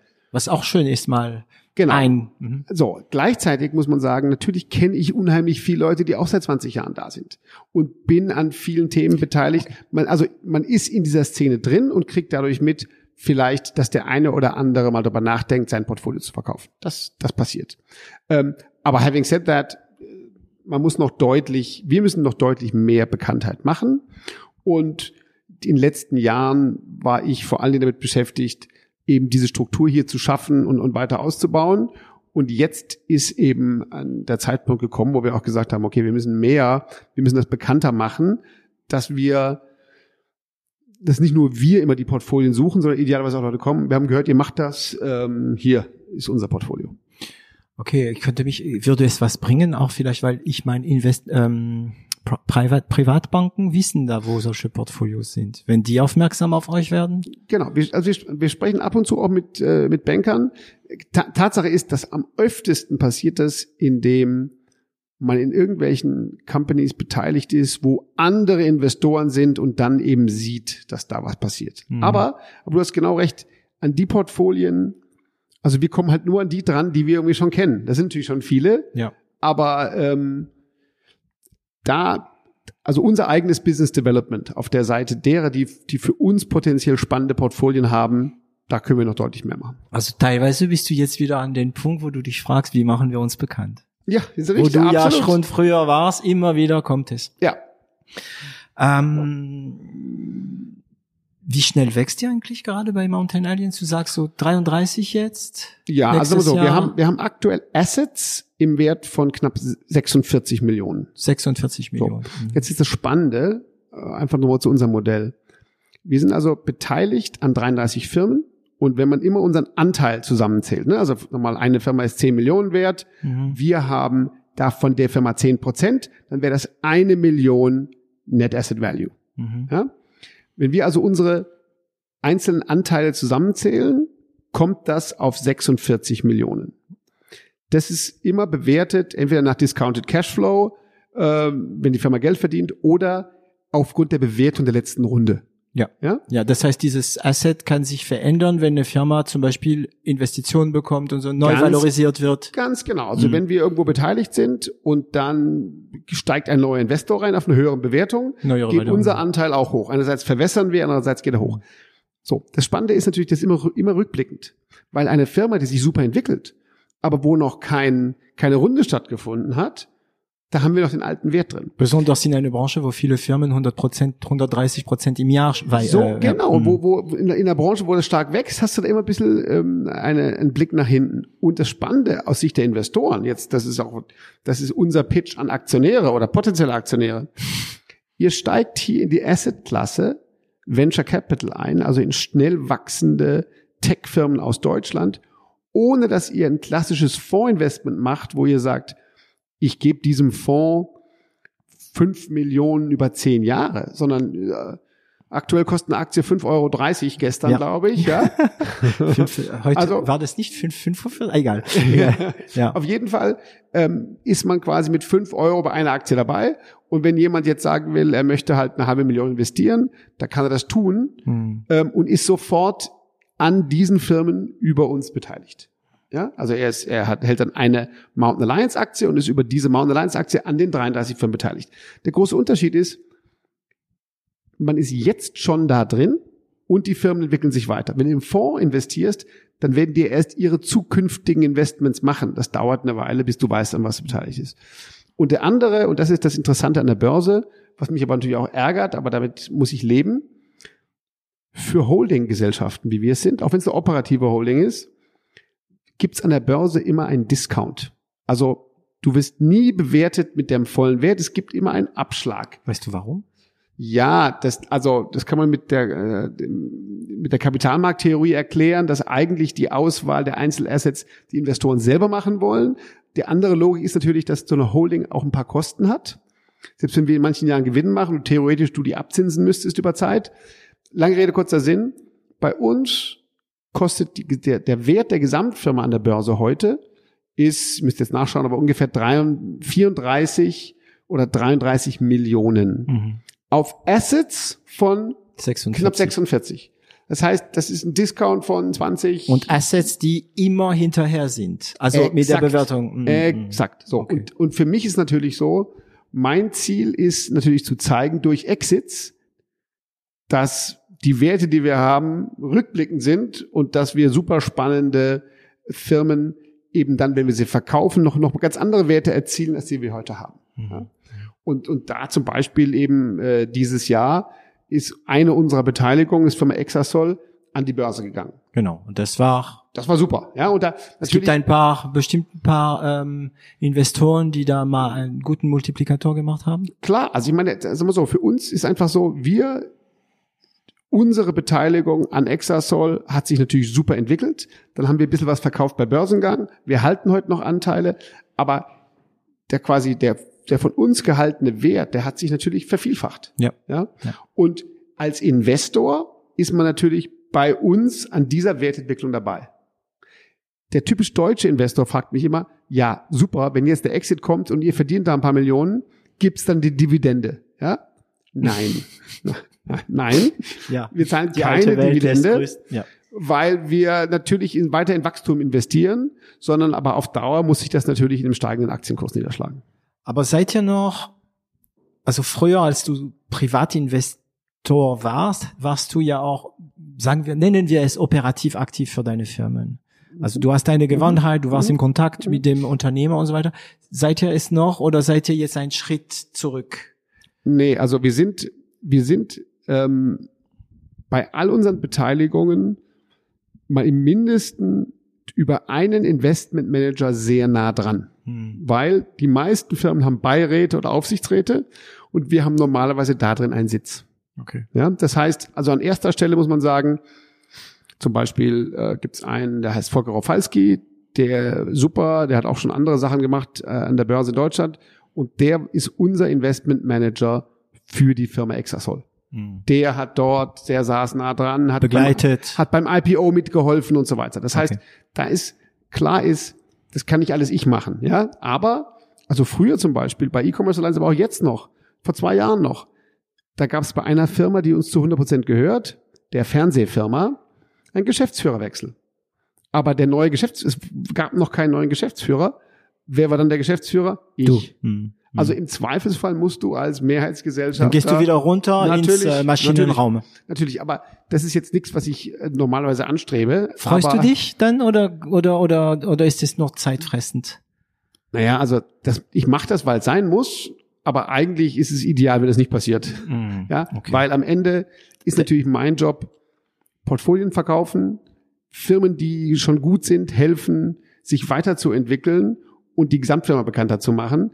Wenn ich dann in einer Firma im Maschinenraum rumschrubbe für eine Weile, ist das zwar okay und notwendig, aber nicht, nicht auf Dauer zielführend. Ja, das leidet den Rest darunter. Ja. Deine Stunde, dein Tag hat ja auch 24, 24 ja?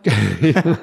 genau. Das heißt, ähm, weil ich, ich, ist ja klar, dass wir bei l'Agence auch gerade neue Sachen entwickeln und irgendwann mal kommt der Moment, wo wir, ähm, wo wir äh, verkaufen oder wo wir Kapital wollen. Und ich stelle mir das so vor, ich bin Unternehmer, ich bekomme Investoren. Ich gehöre, also meine Firma gehört mit zu einem Investor. Und dann heißt es, meine Firma, also, und viele, glaube ich, denke ich, denken wie ich, viele Unternehmer sagen, okay, ich will Kapital, aber ich will auch Kontakte, ich will Leute, die ich anrufen kann. Äh, Hallo Daniel, du, wir wollen Fernsehwerbung machen, mhm, genau. äh, kannst du uns helfen? Ne? Und dann kommt ein Anruf und es heißt jetzt gehört gehöre ich nicht mehr äh, Micro Aliens, sondern ich gehöre jetzt Mountain Aliens, oder? Klar, also natürlich, also nehmen wir jetzt mal an. Wie bei Künstlern schon wieder, gell? Das ist echt der Hammer. Ja, ja, ja. ja, ja. natürlich. Und natürlich ist es so, man hat natürlich zu den Firmen eine mehr oder weniger enge Beziehung, je nachdem, wie lang man sie schon im Portfolio hat, wer sie betreut und wie so man weiter. sich auch ja? versteht. Ja, ja, also trotzdem ist es so, ähm, genau dafür sind wir ja da, um im Zweifelsfall helfen zu können. Natürlich jetzt in der Krise gab es den einen oder anderen Anruf im Frühjahr, äh, wir brauchen Geld. Ja. Ja. De facto, es, ja. natürlich ist unser, als digitales Portfolio sind wir sehr gut bisher durch diese Pandemie durchgekommen. Äh, aber es gibt auch mal die eine oder andere Firma, die leidet, obwohl sie digital ist, wenn sie Hotelsoftware macht oder ähnliches, ja.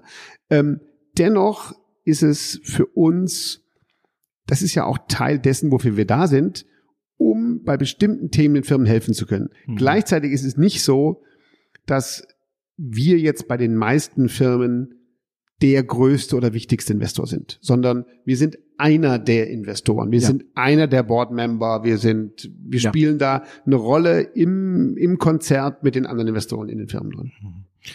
Ähm, gut, ich glaube, wir haben eine gute Runde um diese ganze Geschichte gemacht. Ich möchte jetzt ein bisschen nach Ihnen gucken. Wie viel seid ihr bei Mountain Aliens? Ich kann, ich werde es nie richtig aussprechen.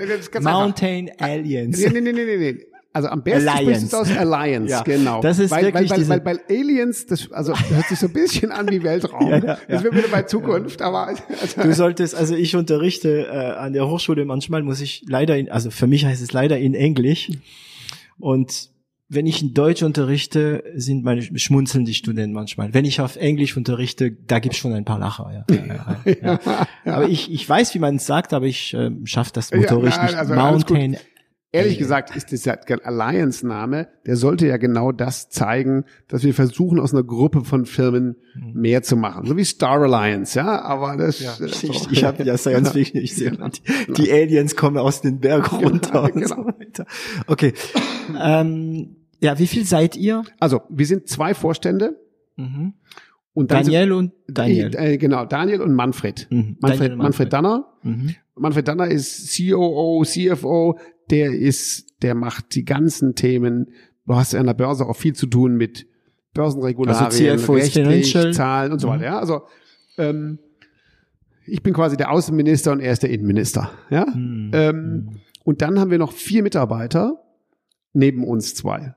Aber diese vier Mitarbeiter sind zum Teil nur, nur Halftime. Also das ist das nächste. Wir versuchen natürlich, so eine Holding so schlank wie möglich zu halten. Ja.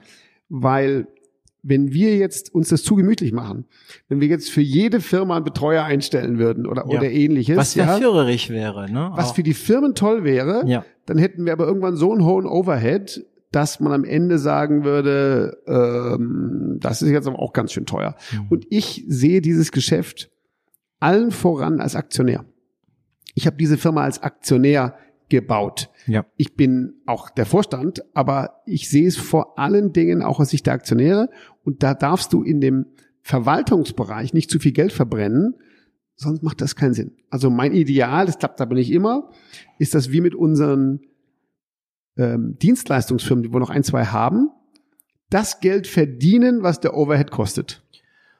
Ja, das klappt meistens nicht. Und wenn wir einen kleinen Verlust machen, ist das nicht tragisch, weil der Verlust wird ja mehr als wettgemacht von Exits, die wir dann machen. Ja. Ja. Aber geben wir mal eine Zahl. Unsere, unsere Jahreskosten liegen irgendwo so eine Million, je nachdem, wie viele Transaktionen wir machen, auch mal 1,5, weil wir dann viele Rechtsanwaltskosten haben. Ja. Und das also vieles von dieses Geld geht nach außen und ah, ja, klar, nicht, ja. logisch. Ja. ja, also, ja also äh, für das sind wahrscheinlich nicht die günstigste, die günstigste Anwälte, die ihr da beschäftigt, kann genau, ich mir also vorstellen. Einfach, ja, einfach das Thema an der Börse sein ja. kostet uns eine halbe Million. Transaktionen kosten uns noch so und so viel. Ja. ja? Ähm, Aber dann ist 1,2 Millionen ja. doch schlank. Ist schlank. Ja. Und vor allem, du musst es vor allem sehen im Verhältnis zu den Assets. Wir haben also knapp 50, also 46 Millionen Assets und darauf unsere Kostenstruktur ist ungefähr zweieinhalb Prozent zweieinhalb bis drei Prozent. Und das ist total Standard für was auch sonst ein Venture Capital vornehmen würde. Mhm. Wir aber haben das, das Ziel natürlich mit dem Wachsen noch schlanker zu werden. Auf Dauer ist mein Ziel, bei einem Prozent zu liegen. Wow. Aber wenn man diese strategische Tools, in dem ihr zu 100 Prozent ähm, beteiligt seid, mhm. mitrechnet, wie viele Leute sind es dann? Okay, dann sind es viel, viel mehr. Ja, das, das ist klar. Also wenn du, wenn du unsere Mehrheitsbeteiligungen mit reinrechnest, dann sind es ungefähr 80 Leute. Okay. Ja. Mhm. Und hast, du hast aber Kontakt zu diesen Leuten. Ja, also, natürlich. Genau. Ja, natürlich. Sehr viel Kontakt. Genau. Also na, klar. Und zum Beispiel, also weißt du jetzt, also ich mache ja auch Vertrieb für meine Firmen. Ich merke mir sowas auch. Du hast mir vorhin erzählt, eine französische Firma will nach Deutschland. Ja mit der sprechen wir liebend gerne, mhm. weil wir für die dann sehr gerne Market Entry machen würden in ja. Deutschland. Blablacar zum Beispiel. Ja.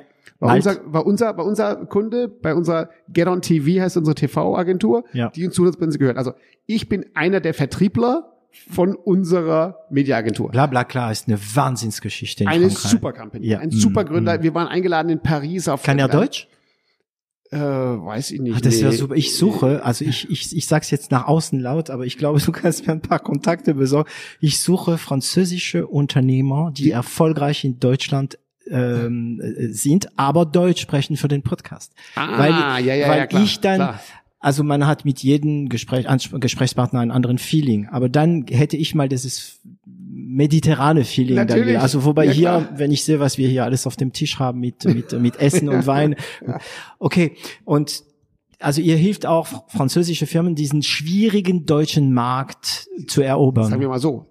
Wir, waren, wir kamen ja von dem Thema Dienstleister. Hm. Wir, wir haben zum Beispiel eine, eine TV-Agentur, die arbeitet für unsere Beteiligung, vor allen Dingen aber für Fremde Mhm. und sehr gern natürlich auch für Ausländische, die herkommen wollen. Ja. Und, und das war deine Frage, wie operativ kenne ich die? Ja. Ja, wie gesagt, ich bin im, ich war zwischendurch Geschäftsführer, weil wir den wieder den nächsten erst geholt haben. Ja. Und ich bin auch dort jederzeit gerne der, der, weil ich dieses Geschäft liebe, ich finde genau dieses TV-to-Web-Geschäft super. Ähm, da bin ich der Vertriebler. Ja, also insofern, da bin ich auch operativ in solchen, in solchen Geschichten.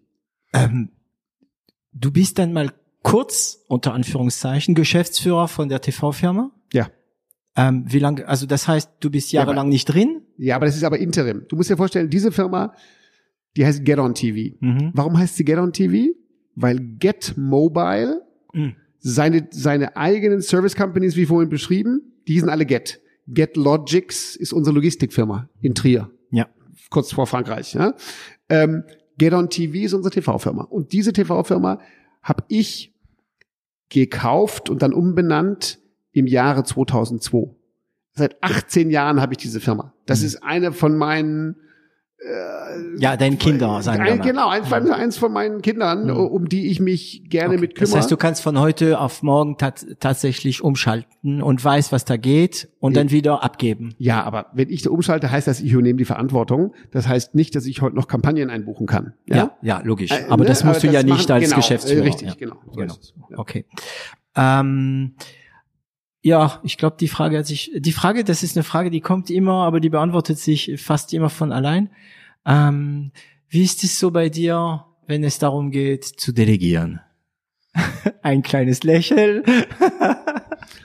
Na, also ich sag mal so, erstens muss man ja sagen, unser Geschäft ist eigentlich ein bisschen projektbezogen. Also es geht um die Akquisition von Portfolien oder, oder Investitionen oder auch bei irgendwelchen Verkäufen mal mithelfen. Das sind Projekte, die, die machen entweder wir oder das machen andere. Ähm, und wenn wir es selber machen, dann muss man das selber machen und mit drin sein. So. Ja. Ansonsten glaube ich, dass man als Beteiligungsgesellschaft äh, bestimmte Sachen auf jeden Fall sehr gut delegieren kann. Ja, muss ähm, auch. Ja. Äh, also so, so und so viele Sachen müssen Anwälte machen, ist einfach so. Ähm, ich glaube, dass ich mich schon sehr konzentriere auf die Themen, die zu meiner eigentlichen Kerntätigkeit gehören. Und das ist im Endeffekt die Firma an sich weiterzuentwickeln, indem man neue Beteiligungen macht oder eben Portfolien kauft und, und jetzt mehr und mehr die Firma bekannter machen. Und ob es egal, ob es jetzt um LinkedIn geht oder andere Sachen, das sind Sachen, die kann ich nicht delegieren. Ja. Aber, aber das ist dein Mehrwert, sagen wir mal, genau, dein Reichtum. So es, ja, mhm. genau. Und das sind auch Sachen, die ich dann machen muss. Aber ansonsten versuche ich möglichst viel zu delegieren. Und, und sagen wir mal, ich habe einen super Kollegen, Manfred Danner, der hat die ganze das ganze operative, administrative, da habe ich nichts zu tun damit. Macht er alles. Das, und für ihn wäre dein Job wahrscheinlich schrecklich? Genau. Eben. Der eine mhm. ist der Außenminister, ja. der andere ist ja, der Innenminister. Ja, also das ist dein Lieb einer meiner Lieblingsspruch, äh, dein Traum ist jemand anderes Albtraum. So ist es, mhm. genau. Ähm, du hast vorhin gesagt, Achtung, Standardfrage. Ähm, ich grüße hier jetzt äh, nochmal Dominik Benner zurück. Der, ich habe mir mal die Frage gestellt, das war so cool. Guckt mich an, sagt, Scheißfrage will ich nicht beantworten. Also du darfst auch sagen. Ne? Also Scheißfrage hat er nicht gesagt, aber ähm, erinnerst du dich an einen besonderen großen Fehler oder einen Fail, den du gemacht hast? Ja, also bestimmt. Ich, also äh, ehrlich gesagt, nicht einen, wahrscheinlich einige. Ja? Alle. Ähm, also vorhin kurz beschrieben, so, so richtig der, der, so richtig schöner Fehlgriff war in den frühen Jahren einfach diese aus dem Bauch raus ahnungslose Entscheidungen für irgendwelche Marketingaktivitäten, mhm. ja. Fernsehwerbung. Das hat, das, also wir haben ins Marketing zwei Millionen verblasen, nichts dafür bekommen und auch nicht gescheit nachgedacht. Also rückblickend war das einfach einfach zu blöd. Wir, wir, waren zu blöd, zu unerfahren, haben auch damals irgendeine Agentur geglaubt. Also, mm. ja, so. Mm.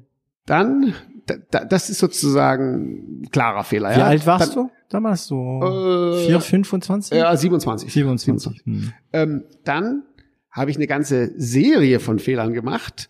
Ähm, wir hatten es vorhin beim Thema Zukunft. Und neben Science Fiction lese ich super gerne jedes Jahr, gerade jetzt wieder rausgekommen, die Economist Jahresvorschau. Also da kommt jetzt The Year in 2021. Mhm. Und Economist sagt, was nächstes Jahr passieren wird.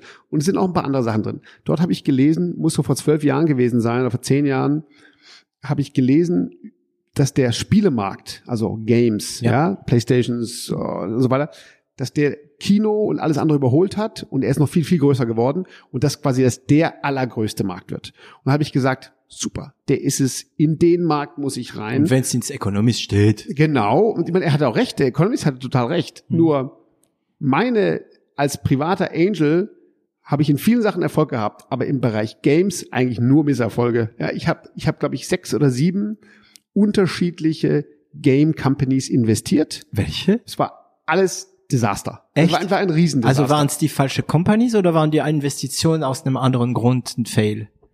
Hm, also erstens, das, du, hast, du hast vorhin das Musikgeschäft beschrieben. Ja. Und das Game-Geschäft ist noch viel mehr ein Blockbuster-Geschäft. Also ja. entweder wird's ganz super, das wird gar nichts. Ja. Das heißt, das mal das erste. Da spielt also, auch PR. Also ja, nee, leider, nee, ich wollte fast sagen, da spielt auch PR eine große Rolle. PR spielt da eine große Rolle, wenn du ein super Game hast. Aber wenn du ein scheiß Spiel hast, kannst du machen, was du willst. Eben, ja, eben. Und, und sagen wir mal so, insofern, dieses Blockbuster-artige des Geschäftes, da geht's nicht um gutes Handwerk, da geht's um gutes Handwerk und irgendein Funken Glück oder irgendwas. Es gibt das berühmte Beispiel von dieser Games-Firma, die äh, die Angry Birds gemacht hat. Ich glaube, das war ihr 56. und das war äh, dann der Durchbruch. Ja. Insofern, wenn man da nicht genug davon versteht, dann reicht das eben nicht. Ich habe auch in, in natürlich Firmen drumherum investiert. Ich habe in eine Firma investiert, das war immer eine coole Geschichte als Privatinvestor. Diese Firma handelte mit Gold und Waffen virtuell, also im Spiel. Ja? Heißt das, ach, ich dachte, ich wollte fragen, hieß das nicht etwas mit Silk Road? ja, nee, genau. Sondern die, diese Firma hat quasi die Arbitrage gemacht von diesen Farmern, so nennt man Spieler, die äh, Sachen für andere ran schaffen mhm. und hat dann das verkauft in unterschiedlichen Spielen.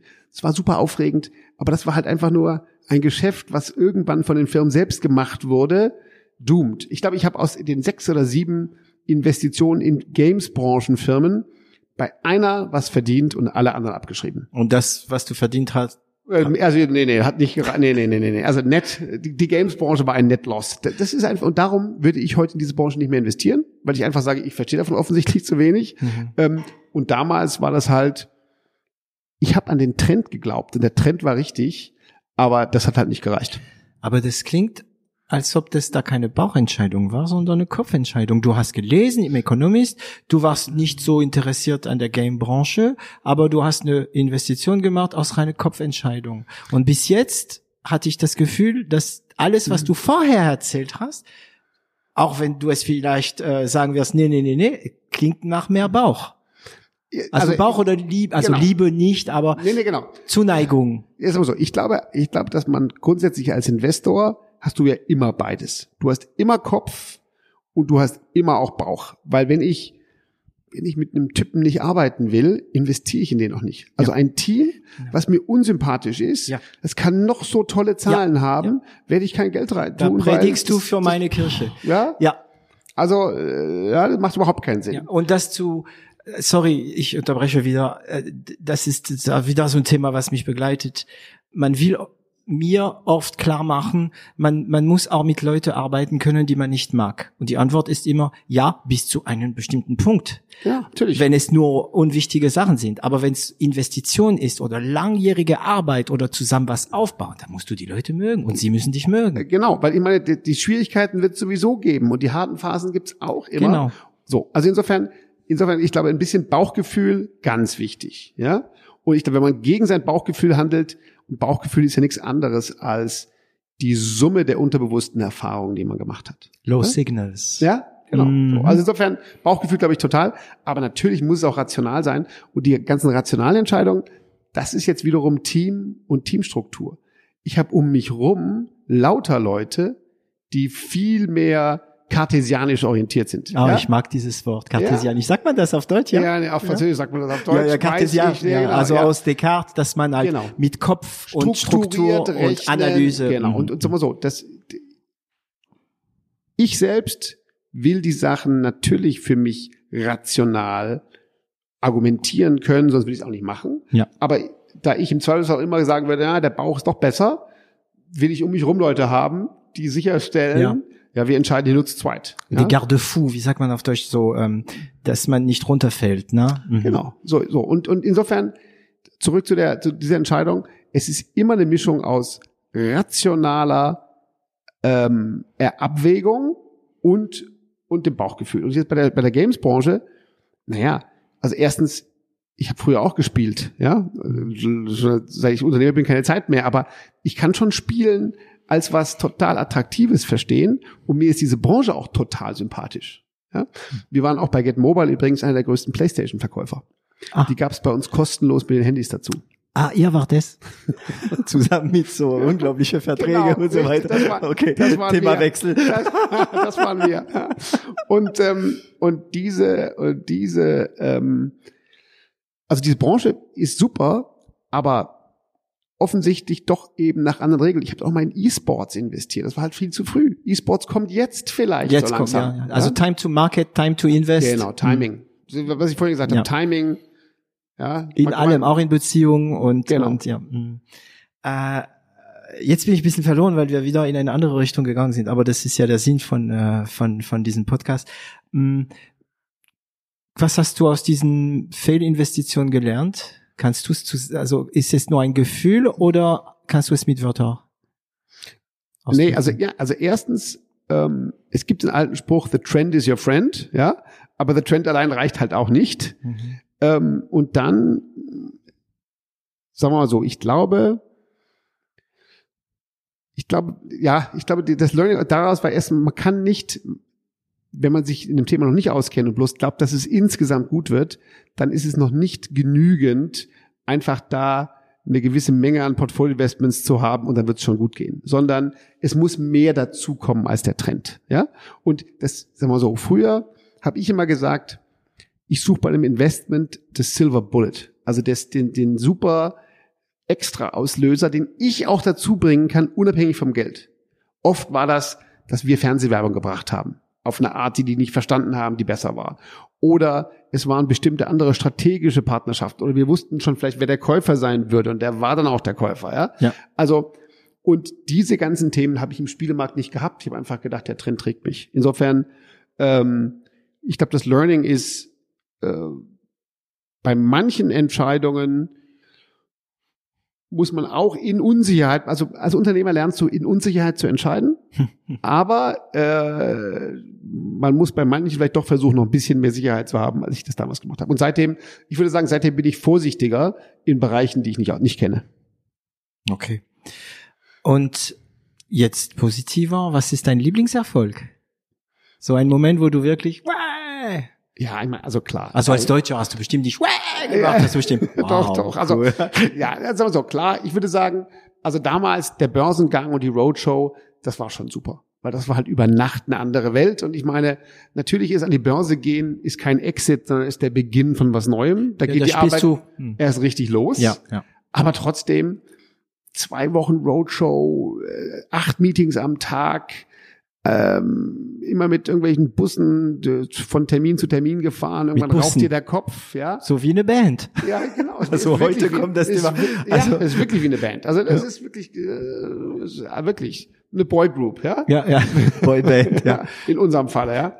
Und ähm, insofern, das war schon super aufregend. Und klar ist, ähm, die Höhe von Exits spielt schon auch eine Rolle, ja. Also wenn irgendwann halt mal dann gewöhnt bist, dass ein guter Exit einen mittleren, mittleren oder höheren siebenstelligen Betrag bringt, dann äh, wenn du mit einem Kumpel so fast nebenher angefangen hast, also ja, genau, ja, genau, aus nichts. Genau, sozusagen, genau. Und dann denkst du halt, okay, und irgendein Ding, wo du halt dann weniger verdienst, ist dann auch toll, aber da bist du dann irgendwann, hm. ja, also ich glaube, die früheren Exits waren spannender, aber vor allen Dingen auch, ich bin heute noch ich weiß noch, wie stolz ich war, als wir damals mit, mit Lars das Thema OpenBC, ich habe damals den Businessplan geschrieben, also den Excel-Businessplan, er hat wirklich getrackt. Excel. Und wir, ja, Excel, genau. Und wir haben dann, äh, das war einfach eine tolle Zeit zu sehen, das, was funktioniert. Also was theoretisch zu planen, was dann praktisch funktioniert. Hm. Der Wahnsinn.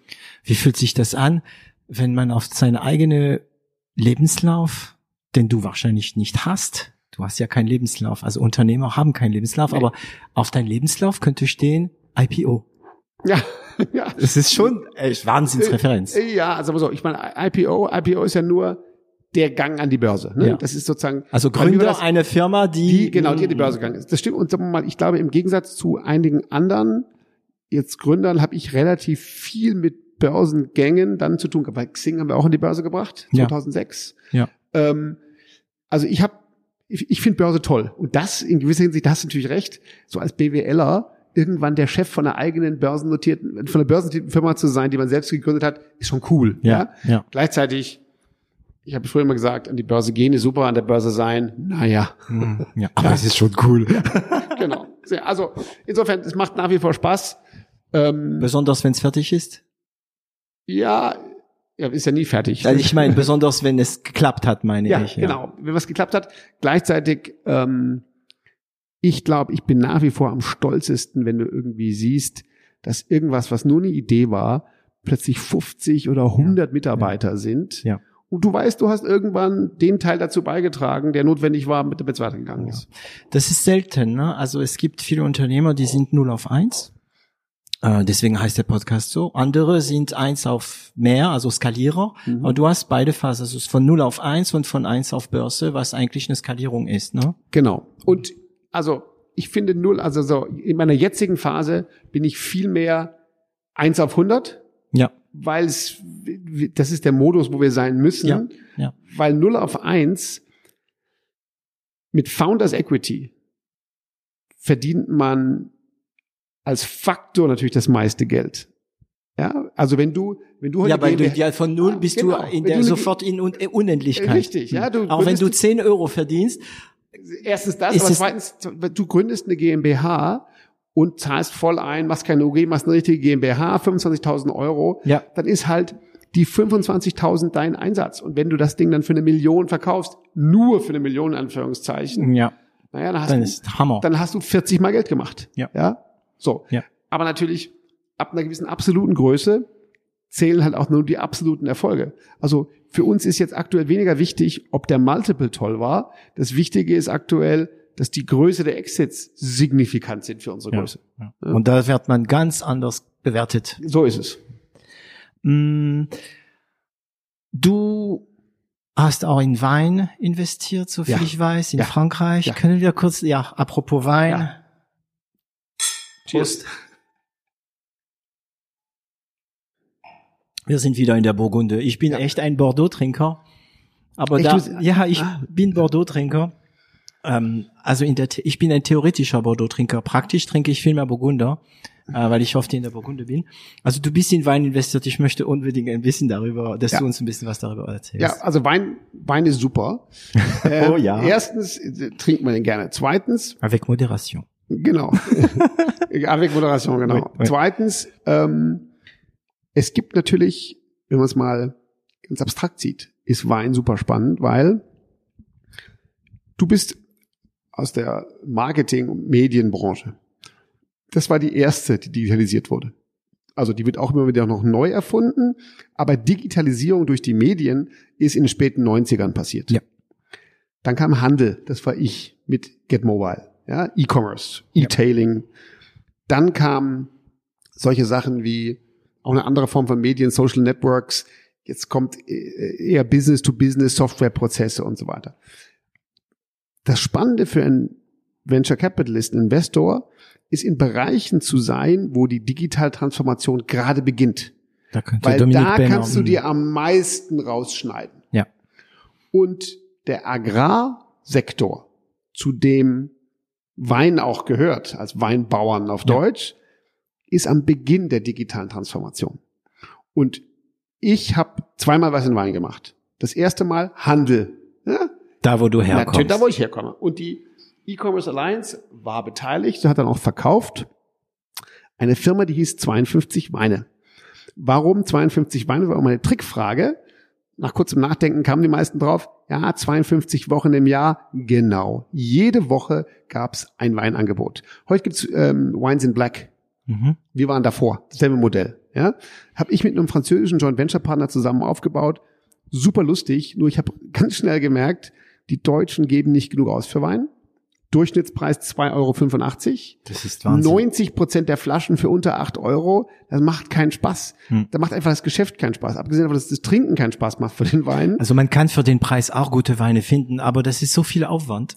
Ja, also ich, ich möchte mal fast sagen, für unter 6, 7 Euro einen Wein zu machen hm. in die Flasche, die kostet ja auch was ja. und alles andere. Den Winzer und alles. Also da, da wird es schon echt schwierig. Ja, sehr schwierig. Lange Rede, kurzer Sinn. Wir haben das Geschäft irgendwann verkauft, weil wir festgestellt haben, dass das zwar funktioniert, aber nicht so spannend ist, der Weinhandelsbereich. Heute sind wir beteiligt an einer super spannenden Company, die heißt Grape Alliance. Aha, genau. Alliance. Genau, genau. Haben Schon Sie wieder Aliens. So, die die machen wirklich die digitale Transformation des Weinmarkts, indem die den Winzern alle digitale Tools an die Hand geben, die die Winzer brauchen, um erfolgreich zu sein. Und das Jahr 2020 hat auch die letzte Branche, auch die Winzer, mit Gezwungen. Gewalt, mit Gewalt ins digitale Jahrtausend gezerrt. Ein typischer französischer Winzer zum Beispiel verkauft ab Hof, Vente de Propriété, oui. und er verkauft an Gastro. Mhm. Hotels und Restaurants, Cavist vielleicht noch, ja. Und guckt teilweise herab auf die, die versuchen, jedes Jahr einen ähnlichen Wein zu machen, um es international zu verkaufen. So, genau, ja. Mhm. Sie machen ihren super Wein und sind gewohnt, der wird ihnen irgendwie abgenommen. Und wir reden jetzt nicht von den Top fünf Prozent ja. der Weinmacher, sondern wir reden von dem, von Ganz dem normalen. Die haben dieses Jahr ein Riesenproblem gehabt. Ja, weil äh, keiner kommt. Keiner kam und die Restaurants waren auch zu. Und in Deutschland ist das halt so ähnlich. Es gibt zu viel Wein und du musst wissen, wo du ihn verkaufst, zu welchem Preis du ihn verkaufst. Du musst deine Preise unter Kontrolle haben und diese ganze, sagen wir mal, Tools an die Hand geben, Winzern und Händlern, damit das Thema Pricing funktioniert und damit das Thema Absatz erfolgreich funktioniert. Das macht die Grape Alliance. Und das ist super faszinierend. Parallel bin ich mit dem alten Franzosen dabei, um zu gucken, ob wir mit auch da noch was machen. Mal gucken, ob es da was ergibt. Also insofern, Wein ist A in der richtigen Phase vom Zyklus für uns als Investment. Und natürlich ist es so, zur Not kann man ihn auch trinken. zur Not kann man ihn auch trinken. Da, genau. da könnte ich einen Franzose genau, genau hören gerade. Ähm, okay. Mm, du hast also, du bist in Wein investiert. Du kaufst Investitionsportfolien. Du hast bestimmt noch andere Gombo-Felder, wie man so sagt. Ähm, wie behältst du den Überblick in deinem täglichen Leben, um zu wissen, wo was ist, was, wo du aktiv sein sollst, wo nicht? Hm, ähm, also das geht irgendwann, wenn man das natürlich eine Weile macht, ist das relativ gut organisierbar. A gibt es tausend Tools, Clipfolio, ein kostenloses Tool für Portfolio Management und so weiter. Also ich habe ich hab einen Mitarbeiter, ähm, eigentlich nur, der quasi sich um die ganzen privaten Beteiligungen kümmert, die ich noch habe. Ja? Und da geht's ja nur darum, dass die Firmen Ansprechpartner haben, aber das ist für mich, das ist für mich keine Tätigkeit. Das ist für mich nur, das sind halt Assets, die sind da, aber die haben sich entwickelt über Zeit. Und du kriegst, wie oft kriegst du den Überblick über diese Werte? Naja, die, die reporten alle unterschiedlich. Aber wenn die reported haben, gehen die in so ein Tool rein und ich kann mir das anschauen und sehe, was Jederzeit. So. Also aber, aber sagen wir so, ein Bestandsportfolio, wie gesagt, ich mache ja jetzt, äh, sag mal, Fulltime Mountain Alliance, das Seed Investment Thema habe ich schon eine Weile nicht mehr gemacht, ist für mich, ähm, das kostet, ein Bestandsportfolio kostet nicht so arg viel Zeit. Jetzt bei Mountain Alliance ist es so, dass natürlich wir börsennotiert sind, hast du vorhin erwähnt. Ja. Darum sind wir natürlich Investor, der auch ein bisschen mehr reporten muss, der aber gleichzeitig auch ganz stark aufpasst, dass wir nichts reporten, was nicht public ist. Und den Spagat zu gehen, der ist jetzt nicht so einfach, weil zum Beispiel, ich weiß jetzt, dass irgendeine Firma von uns super Zahlen schreibt. Welche? genau, genau, genau. Das dürfte jetzt, genau, das dürfte ich jetzt genau nicht sagen, weil da, da ist natürlich, wenn du an der Börse bist, gibt's halt Informationsregeln, die müssen an alle raus. Ja, also wenn ich jetzt sozusagen eine super kursbewegende Information hm. hab, dann muss die an alle raus. Und da hast du nicht Ad-Hoc-Mitteilung. Du hast auch keinen Knopf im Ohr, der dir ständig sagt, Achtung, da darfst du nicht weiter. Also nee, aber das lernst du natürlich irgendwann. Natürlich kann ich sagen, diese super Firma von uns, die verdoppelt sich jedes Jahr. Klar, aber ich kann jetzt nicht sagen, ich kann, ich kann ja, kann ich so Namen sagen, bin ich super stolz drauf, sage ich auch überall öffentlich. Lingoda, super Company, verdoppelt sich jedes Jahr. Ja, mhm. so. Aber ich kann jetzt nicht sagen, so viel Umsatz macht sie und so viel Gewinn oder, oder Verlust. Nee. Oder wir machen in zwei Monaten ein Exit. Genau, ja, genau. Oder, oder exakt. Oder, oder zum Beispiel in so einem Augenblick wie, wenn Extras von die Börse geht, ja, da kannst du gar nichts sagen. Da kannst du, da kannst du doppelt nichts sagen, weil dann die dürfen nichts sagen und wir dürfen nichts sagen. Und das sickert nichts durch? Nee. Nee, also weil das ist ja das Gute, auch darum haben wir so eine kleine Mannschaft. Hm. Wir haben zwei Vorstände. Stimmt, das ist der nächste ja, Vorteil, ja. Wenn wir jetzt hier 40 Mann rumlaufen hätten, dann wird's, ja, aber wir haben, und, und nochmal, es gibt mich und alle anderen sind Cartesien. Ja.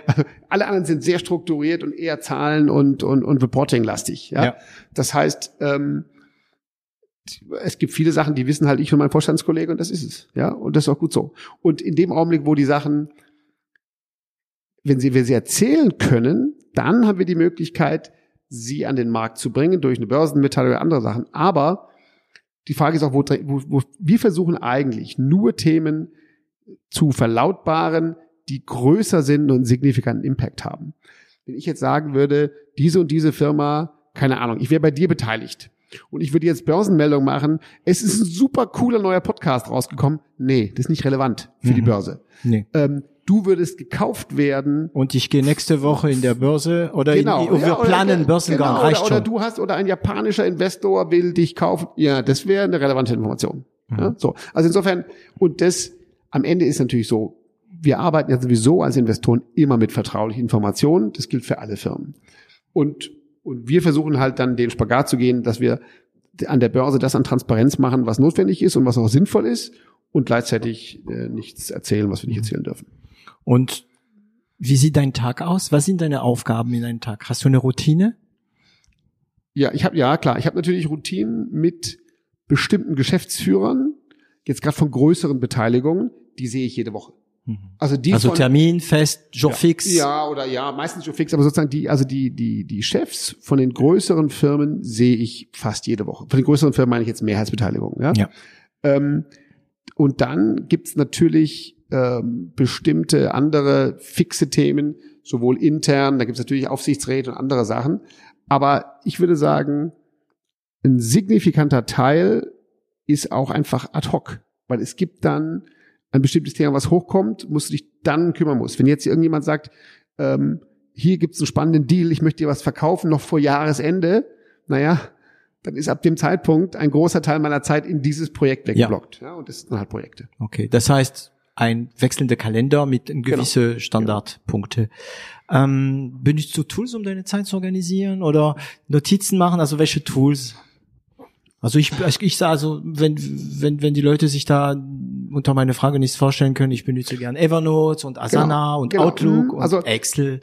Genau, also ich habe natürlich unterschiedliche, eigentlich kommt es immer darauf an, wie die bestimmten Teams arbeiten. Ja, und zum Beispiel, wie gesagt, für meine privaten Sachen habe ich ein Clipfolio, da ist alles drin und ein WhatsApp-Chat, das reicht völlig, mhm. weil da ist nichts ad hoc, was da ja. passiert. Ja.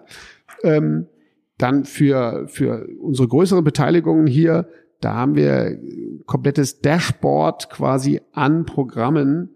iLevel heißt das. Mhm. Und da drin, das ist wirklich für große äh, Beteiligungsgesellschaften super sortiert alle Zahlen und so weiter drin. Und nur ja? die wichtigsten Sachen, wenn du willst, und du kannst dann tiefer ins genau, Detail gehen. Genau, genau, du kannst sie so mhm. ihr Schnitt bringen, rausholen und so weiter. Ähm, ansonsten, ja, ich würde sagen, Tools, also ich habe alles schon mal probiert, Slack und diese ganzen Dinge. Mich stört es immer, dass es irgendwann zu viele Kanäle gibt.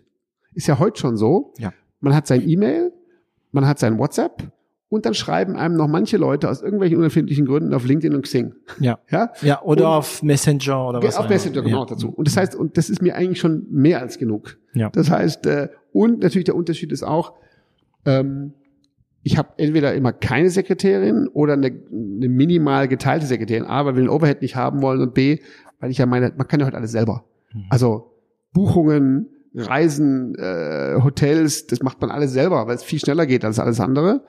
Und insofern habe ich auch niemand anders, der jetzt meinen Kalender managt, außer ich. Und das ist auch am einfachsten. Ja, ist also, das deine Kontrollgrenze? Nee, nee, na, weiß ich nicht. Nee, ich glaube, erstens glaube ich, ich glaube, wir gehören ja mit unseren ganzen digitalen Möglichkeiten der Generation an, die eigentlich gar nicht so sehr mit einem PA oder einer Sekretärin funktioniert wie früher. Mhm. Ja? Hast du eine Sekretärin? Nein. Nein. Man hat, man hat vielleicht eine Teamassistenz, ja, ja, ja, ja, die bestimmte Sachen mitmacht, oder eine Office Managerin oder so. Mhm. Aber sozusagen jemand anders, äh, also, also bei jemand mir anders, schon, der in meinem Tag rummanagt, brauche ich ja. schon gar nicht, sozusagen. Okay. Ja. Also für bestimmte Sachen jetzt, weil ich ja viel mit Termine unterwegs mhm. bin und so, managen, managt mein Team schon mein Kalender mit. Mhm. Ist ja klar. klar also, das ist klar. Es kommen also, Termine rein. Aber die alte, die alte Generation, die haben einfach morgens gekommen, okay, was ist in meinem Kalender? Richtig. Genau, so ja. und genau und das ist oder Notaren funktionieren noch so, aber das sind alte alte Welten. So ne? ist und diese also, alte Welt habe ich mal früher probiert aber schnell festgestellt, das geht für mich gar nicht. Mhm. Und, und ansonsten muss man ja sagen,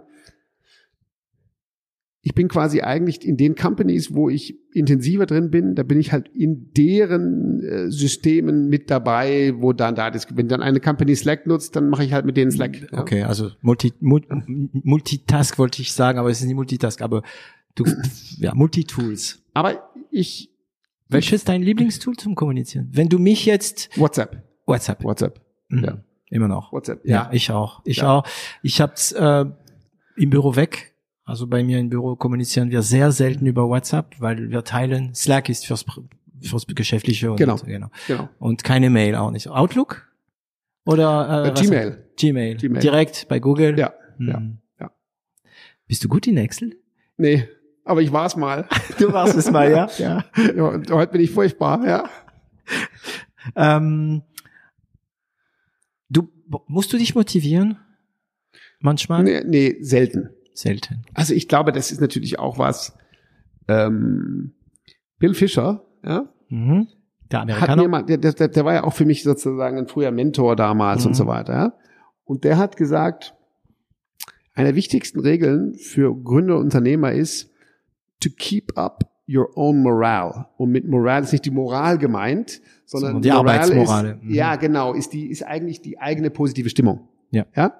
Ah, okay, ja? so wie, okay. Die, die, die, die Laune, die, die Laune, die Laune. Ja, aber mhm. mehr als die Laune. Es ist ja. sozusagen die Positive Mindset. Ja, genau. Die Positive Attitude wahrscheinlich ist gemeint, ja. Und ähm, und das ist, das habe ich super wichtig, glaube ich, dass man als Gründer und, und Manager oder sonst irgendwas äh, als als jemand, der sich selbst managen und andere managen muss, dass du das im Griff hast nicht nur dich motivieren, sondern auch andere. Und du musst natürlich in meinem Job, ich meine, ich bin natürlich auch der Verkäufer meiner Firma. Ja, ich, äh, keine Ahnung, ich habe jetzt gerade, äh, diese Woche war die, das Eigenkapitalforum der deutschen Börse. Das ist normalerweise eine zwei bis drei Tagesveranstaltung vor Ort in Frankfurt. Jetzt war es alles Zoom. Also wenn ich da nicht motiviert sitze in diesen Calls, dann ist es noch kann ich es auch gleich bleiben lassen. Ja, ja. ja, Also insofern, zum Glück bin ich von der von der Persönlichkeit sowieso meistens motiviert. Ähm, und wenn nicht, mache ich mehr Sport.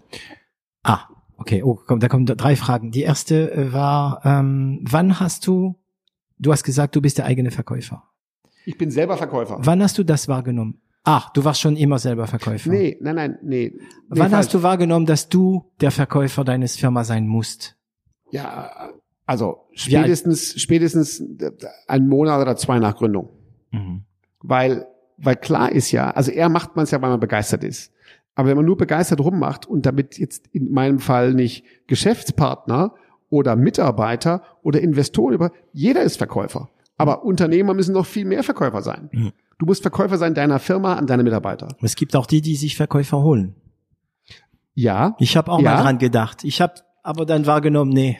Aber ich sag immer, also natürlich kommt es darauf an, wenn du jetzt irgendwie äh, wenn ich eine Mausefallenfirma aufbauen würde, ja. würde ich auch. Ja, aber wir sprechen jetzt äh, auch von Investoren haben. und so weiter. Aber ne? sozusagen, wenn es aber ums den, um den Kern der Sache geht, hm. das muss, das muss in der Chefriege aufgehängt sein. Hm. Es gibt, an, an der Börse ist es ja ganz einfach. Ähm, wenn du börsennotiert bist, muss ja irgendjemand die Firma repräsentieren. Auf Veranstaltungen.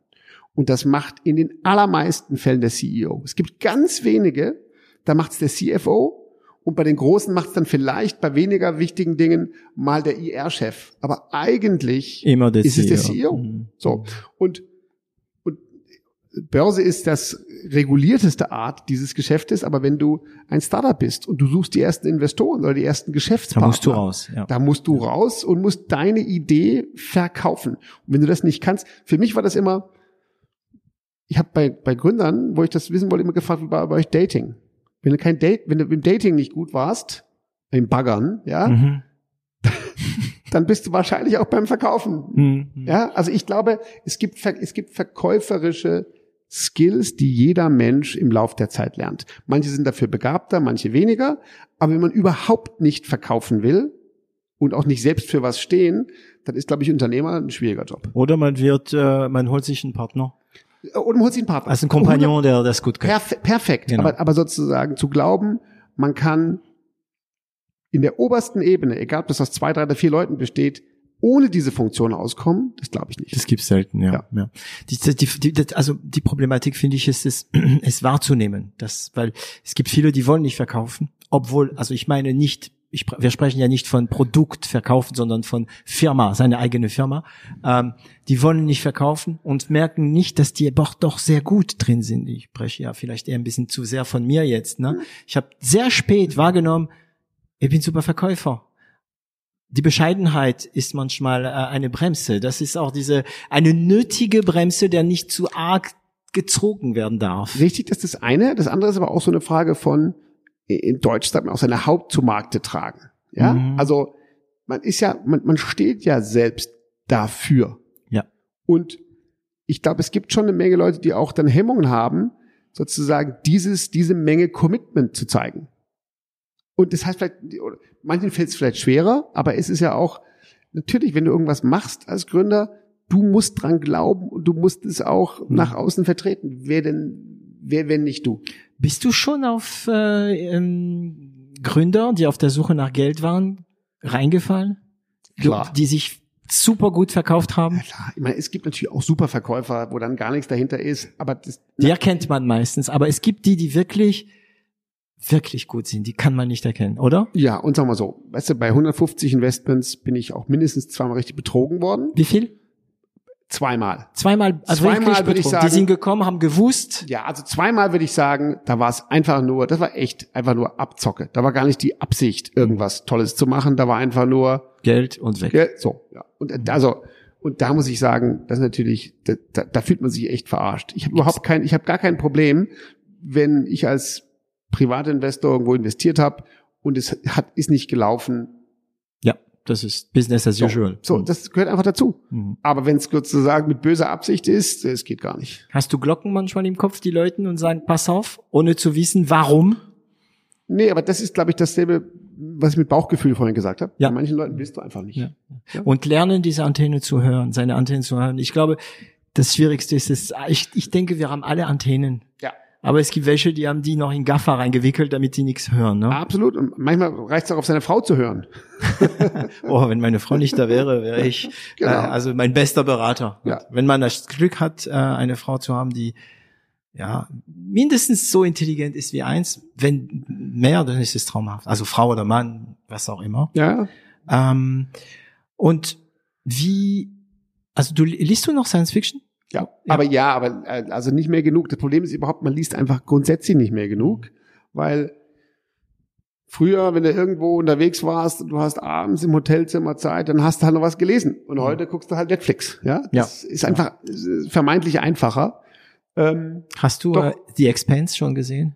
The Expanse? Ja. Nee, es wurde sogar von Jeff Bezos jetzt gerettet eine Wahnsinns-Sci-Fi-Serie. Eine der erste, also es ist ähm, Space Opera mäßig, mhm. aber nur in den ähm, Solarsystem. Okay. Ah, und ähm, also die Physik ist auch super da drin. Also die ganze Physik ist, ähm, ah, super, muss ich es funktioniert. Also da gibt's eine, ich weiß von einer Szene. Gut, das wird Leute, die keinen Sinn haben für Science Fiction wahrscheinlich nicht gefallen, aber ähm, da ist ein Schiff, wird in eine Stunde von irgendwelche Missile getroffen und kann nichts machen. Der kann ja nicht wenden. Das ist wie der Titanic, ne? Der nee, konnte nicht mehr wenden. Ne? Also die ganze Physikregeln sind gut dargestellt. Die Expense.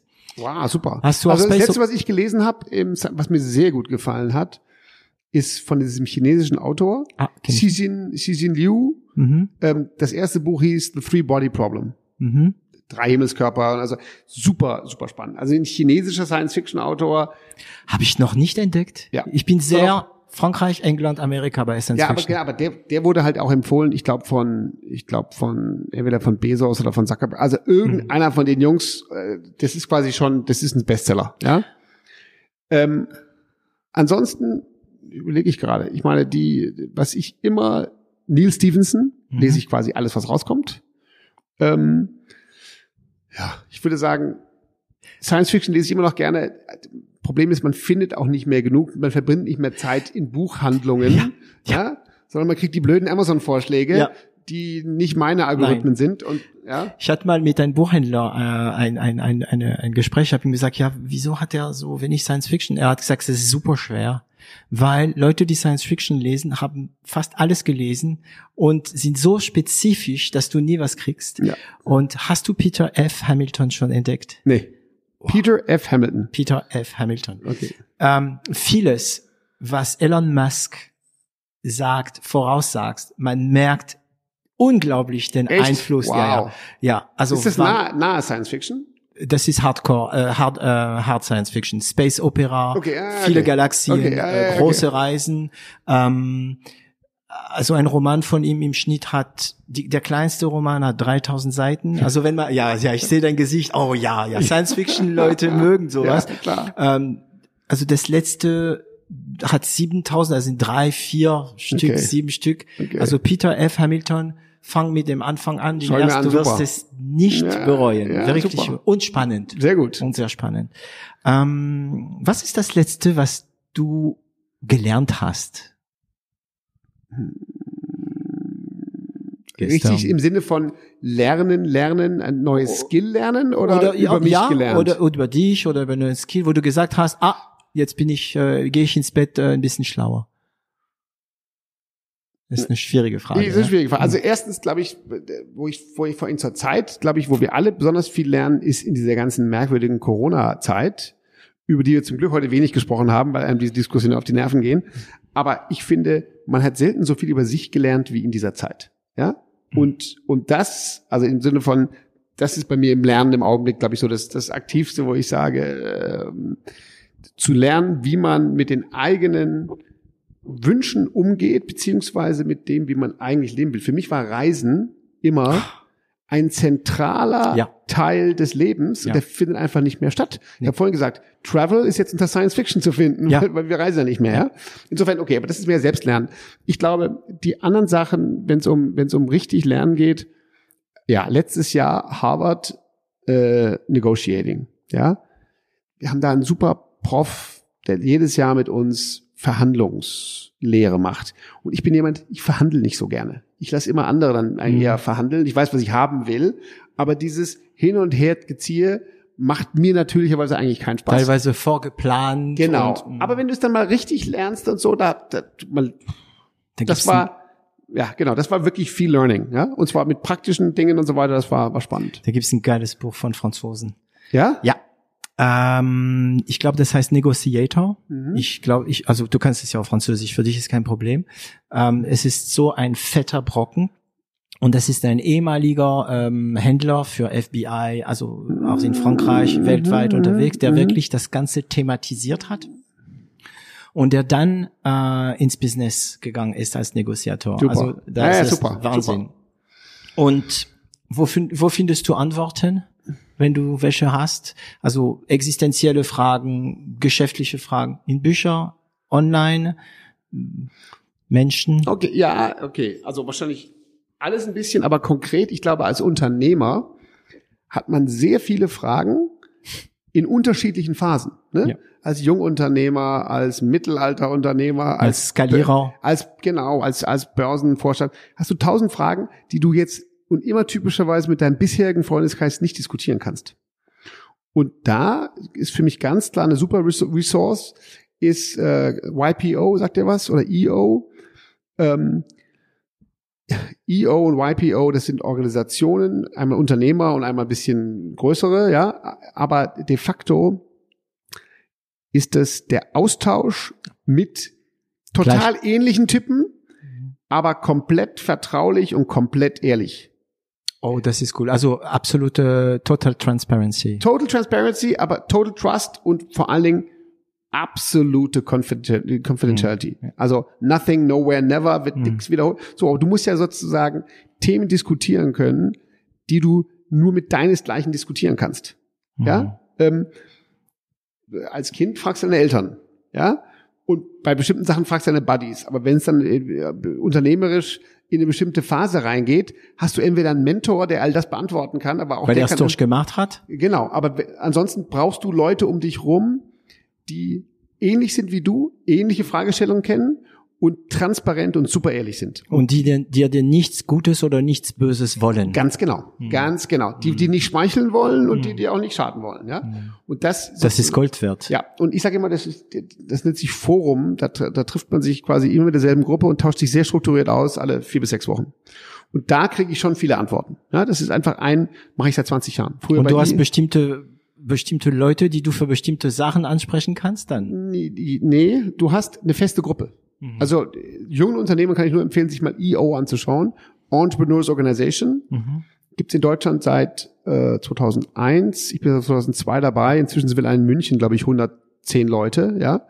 Ähm, und das ist sozusagen genau dieser strukturierte Austausch von Gründern untereinander. Und natürlich, die wachsen dann über Zeit. Und vielleicht hast du irgendwann mal eine andere Gruppe, aber es ist jetzt nicht wie keine Cafeteria, sondern du hast eine feste Gruppe von Leuten, die aber nicht deine Buddies sind, nicht deine Wettbewerber, nicht dein Ding und mit denen hast du Austausch. Und ähm, kommen immer wieder in jede Gruppe neue rein, neues Genau, Blut. Über, über Zeit ist ein bisschen Wechsel oder ja. du kannst auch mal wechseln, aber es ist erstaunlich, wie viel Wert du aus so einer Gruppe rausbekommst über Jahre, ja. auch wenn es dieselben sind. Gibt's Rituale? Ja, ich meine, es ist jetzt keine, es ist, es ist keine Freimaurerloge, ja. ja, aber gibt's du nee, Rituale nee, ein bisschen? Nee, oder? Nein, aber es gibt, es gibt eine Rituale nicht, aber es gibt eine super strukturierte Art, mhm. wie du mit diesen Themen umgehst. Okay. Und das lernst du da. Da muss ich mal gucken. Also wir ähm, schreiben sowieso immer diese ganzen Referenzen, mhm. Bücher und so mhm. weiter in den Beschreibungen mhm. von Podcast. Okay, eine der letzten Fragen, weil wir sind schon seit äh, über zwei Stunden, zwei Stunden zehn, ein bisschen mehr als zwei Stunden zehn Minuten. Ähm, wenn du zurück in die Vergangenheit gehen könntest, zum Beispiel, äh, ja, als du noch Praktikant war bei, ähm, bei Mercedes-Benz in Möhringen und du könntest den, den, äh, den jungen Daniel etwas ins Ohr flüstern. Hm, okay. Damals würde ich sagen, äh, ignoriere, dass das hier langweilig ist, da wirst du so nie arbeiten. Das ist jetzt also ist eine positive genau, Botschaft. Sehr, genau, ein sehr, sehr konkreter äh, Ratschlag. Aber ich glaube, ähm, ja, sagen wir mal so, ich bin sehr zufrieden, wie so das bisher gelaufen ist, weil ich habe viel ausprobiert und, und immer noch den Spaß behalten bei den ganzen Themen. Und einiges hat gut funktioniert. Ich glaube, der entscheidende, also ich glaube, Ganz wichtig als Unternehmer ist einen gewissen Abstand zu behalten zu den Themen, die man macht. Man muss sie mit voller Begeisterung machen, aber man darf sie davon nicht auffressen lassen. Hm. Ja? Und, und ich glaube, diese, diesen, diesen, diese gewisse innere Haltung, sich nicht auffressen zu lassen von Problemen, weil wenn du mit 27 darüber nachdenkst, dass dein Laden gerade insolvent geht, da hast du schon viele schlaflose Nächte. Schlaflose Nächte gehören dazu, aber ähm, im Rückblick ist das alles entspannter. Ja, und ich glaube, ähm, eine, eine gewisse innere entspannte Haltung zu bewahren, das ist wichtig. Mhm. Stimmt, das ist eine Frage, die ich nicht gestellt habe. Erinnerst du dich an eine ziemlich schwierige Phase mit schlaflose Nächte? Boah, ja, jede Menge, das gehört dazu. Ach, danke. Ich ja. habe so oft ich sag danke, dass danke, dass du schlaflose Nächte hattest, weil ich habe immer wieder so so so Unternehmer, nö, schlaf ich gut, kein Problem und so weiter. Nein, also, also also ich würde sagen, als Unternehmer, der wirklich ähm, das Ganze macht, wir machen das ja alle ohne Netz und doppelten Boden. ist ja nicht so, dass wir irgendwas ja, bauen und sagen. Das ist das Unternehmertum. Es, es, ist das, was du tust, ja. Und du, du triffst ständig Entscheidungen in Unsicherheit und das ist dein Job, ja. ja. Und ähm, ich würde sagen, jedes Jahr gab es Phasen, wo ich äh, über Wochen hinweg schlecht geschlafen habe, weil wenn du nachts aufwachst und dann anfängst im Kopf ja. das Kopfkino durchzudenken, was alles schiefgehen kann, dann denkst du, oh Gott, oh Gott. Und der Spruch bei vielen gilt, hätte man gewusst, was alles auf einen zukommt, hätte man es nicht gemacht. Ja, ich glaube, das ist natürlich zwischendurch so. Manchmal denkt man, oh Gott, oh Gott, warum hat mir das nur angetan? Ja, mhm. ähm, Rückblickend natürlich sind das die geilen War Stories und rückblickend sind das die Phasen, an denen du wächst. Und muss man sagen, die Gedanken, die man sich nachts macht, wenn man sich, wenn man im Nachhinein darüber nachdenkt, wie schwachsinnig es war. Also wie mein bester Freund hier in Deutschland sagt, es wird nie so heiß gegessen, wie es gekocht wird. Ich liebe diesen Spruch. Genau. Nachts kocht man total total ja. heiß, heiß, heiß, heiß. Ähm, und da ist alles böse. Also ich versuche, wenn ich diese Nachtphasen habe, immer zu denken, David, beruhige dich. Du ja. weißt, dass nachts alles schlimm ist. Ja, ja, ja, klar. Aber hast du eine Uhrzeit, wo du aufwachst, wenn es nicht gut geht? Eine Standarduhrzeit? Nee, Standarduhrzeit nicht, aber das ist, das ist ja auch biologisch klar. Ich meine, du lernst ja auch über Zeit viel über dich und auch durch, durch Gespräche mit anderen und so weiter. Ich meine, der Mensch hat ein Endorphin-Tief nachts zwischen drei und fünf. Ja. Das heißt, wenn du zwischen drei und fünf aufwachst, ist einfach auch deine Gehirnchemie so, dass du nicht so gut drauf bist.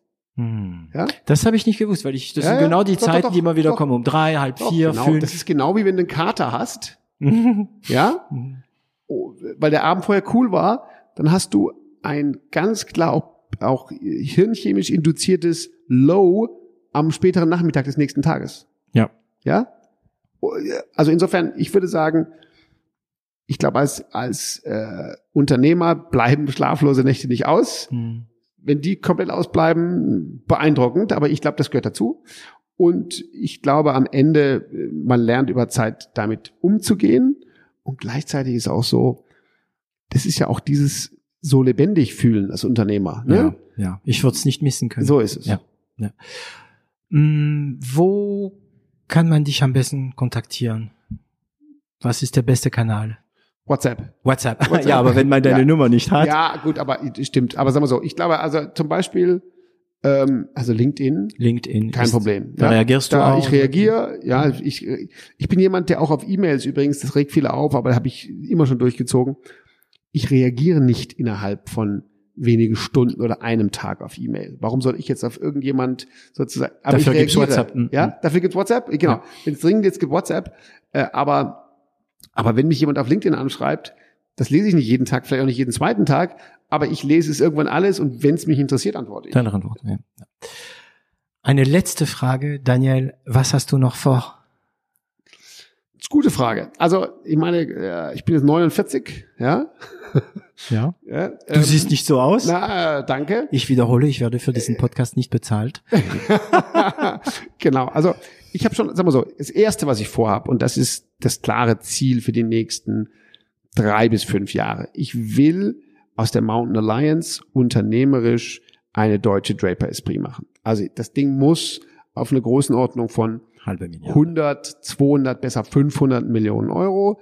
Ähm, irgendwann ab einer gewissen Größe wird es dann wahrscheinlich Manager geben, die das dann besser machen als ich. Aber ich habe es bis hierhin gebracht und die nochmal verdoppeln und vielleicht nochmal verdoppeln. Das, da will ich noch hin. Das ist mal unternehmerisch, wo ich aktuell hin will. Ähm, daneben ganz klar habe ich, äh, ich glaube, man hat mehr und mehr Interesse, sich auch mit wieder mit mehr Dingen zu beschäftigen, die nicht Business sind. Also ich war jetzt lange Workaholic und auch gerne Workaholic, aber ich glaube, ähm, man muss auch Stück für Stück sich wieder mit anderen Themen beschäftigen. Mal wieder eine Sprache lernen oder was anderes tun, was, was sinnvoll ist. Also insofern, ähm, ja, ich glaube, zum Beispiel, machen wir ein Beispiel. Eine Sache, die ich gemacht habe in den letzten Jahren, die was nix mit Business zu tun hat, aber die ich super wichtig fand, war, kennst du die Partei Volt? Mhm. Es gibt eine Partei, eine paneuropäische Partei, die super proeuropäisch ist. Oh, cool. Gegründet von einem Deutschen, Damian von Böselager, einem Italiener und einer Französin. Das könntest du gar nicht malen. Und die sind sozusagen für mehr Europa. Mhm. Und die habe ich super unterstützt, bisschen gespendet, Europawahlkampf und so weiter, weil die anderen etablierten Parteien mal wieder jemanden sehen mussten, der europäischer ist als sie. Ja. Mir, ja, ja, für mich war Europa, es gab zu viel Zentrifugalkräfte und zu wenig Zusammenhalt. So, und äh, sowas ich werde jetzt nicht Politiker, aber äh, sich da bei sowas bisschen mit zu engagieren, das fand ich super und wichtig und ich glaube, einfach Sachen, die nicht Business sind, aber auch wichtig, dafür muss ein bisschen mehr Zeit sein. Vielleicht bringen die dann am Ende ins Business, weil, weil sie bringen Ideen genau. und Verknüpfungen genau. im Kopf. Ne? Genau. Gut, das war äh, eine sehr gute Folge wieder von 0 auf 1 ähm, auf die andere Seite des Spiegel. Äh, Daniel, vielen Dank für deine Herrlichkeit. Ähm, ich habe äh, heute wieder mal viel gelernt, wie immer. Und äh, ich hoffe, wir sehen uns bald wieder. Tschüss. Hat mir sehr gut gefallen. Danke und bis bald. Et voilà, Sie haben es geschafft, diese Folge bis zum Ende zu hören und ich danke Ihnen dafür. Sollte Ihnen dieser Podcast gefallen, vergessen Sie nicht, ihn zu teilen und darüber zu sprechen. Abonnieren Sie uns und zwingt Freunde und Familie es auch zu tun. Sie finden uns auch online unter 0 auf 1.com. Und falls Sie eine Internet- und Medienagentur mit einem breiten Spektrum an Erfahrungen und Kenntnissen brauchen, melden Sie sich. Das Team von L'Agence wird sich besonders gut um Sie kümmern.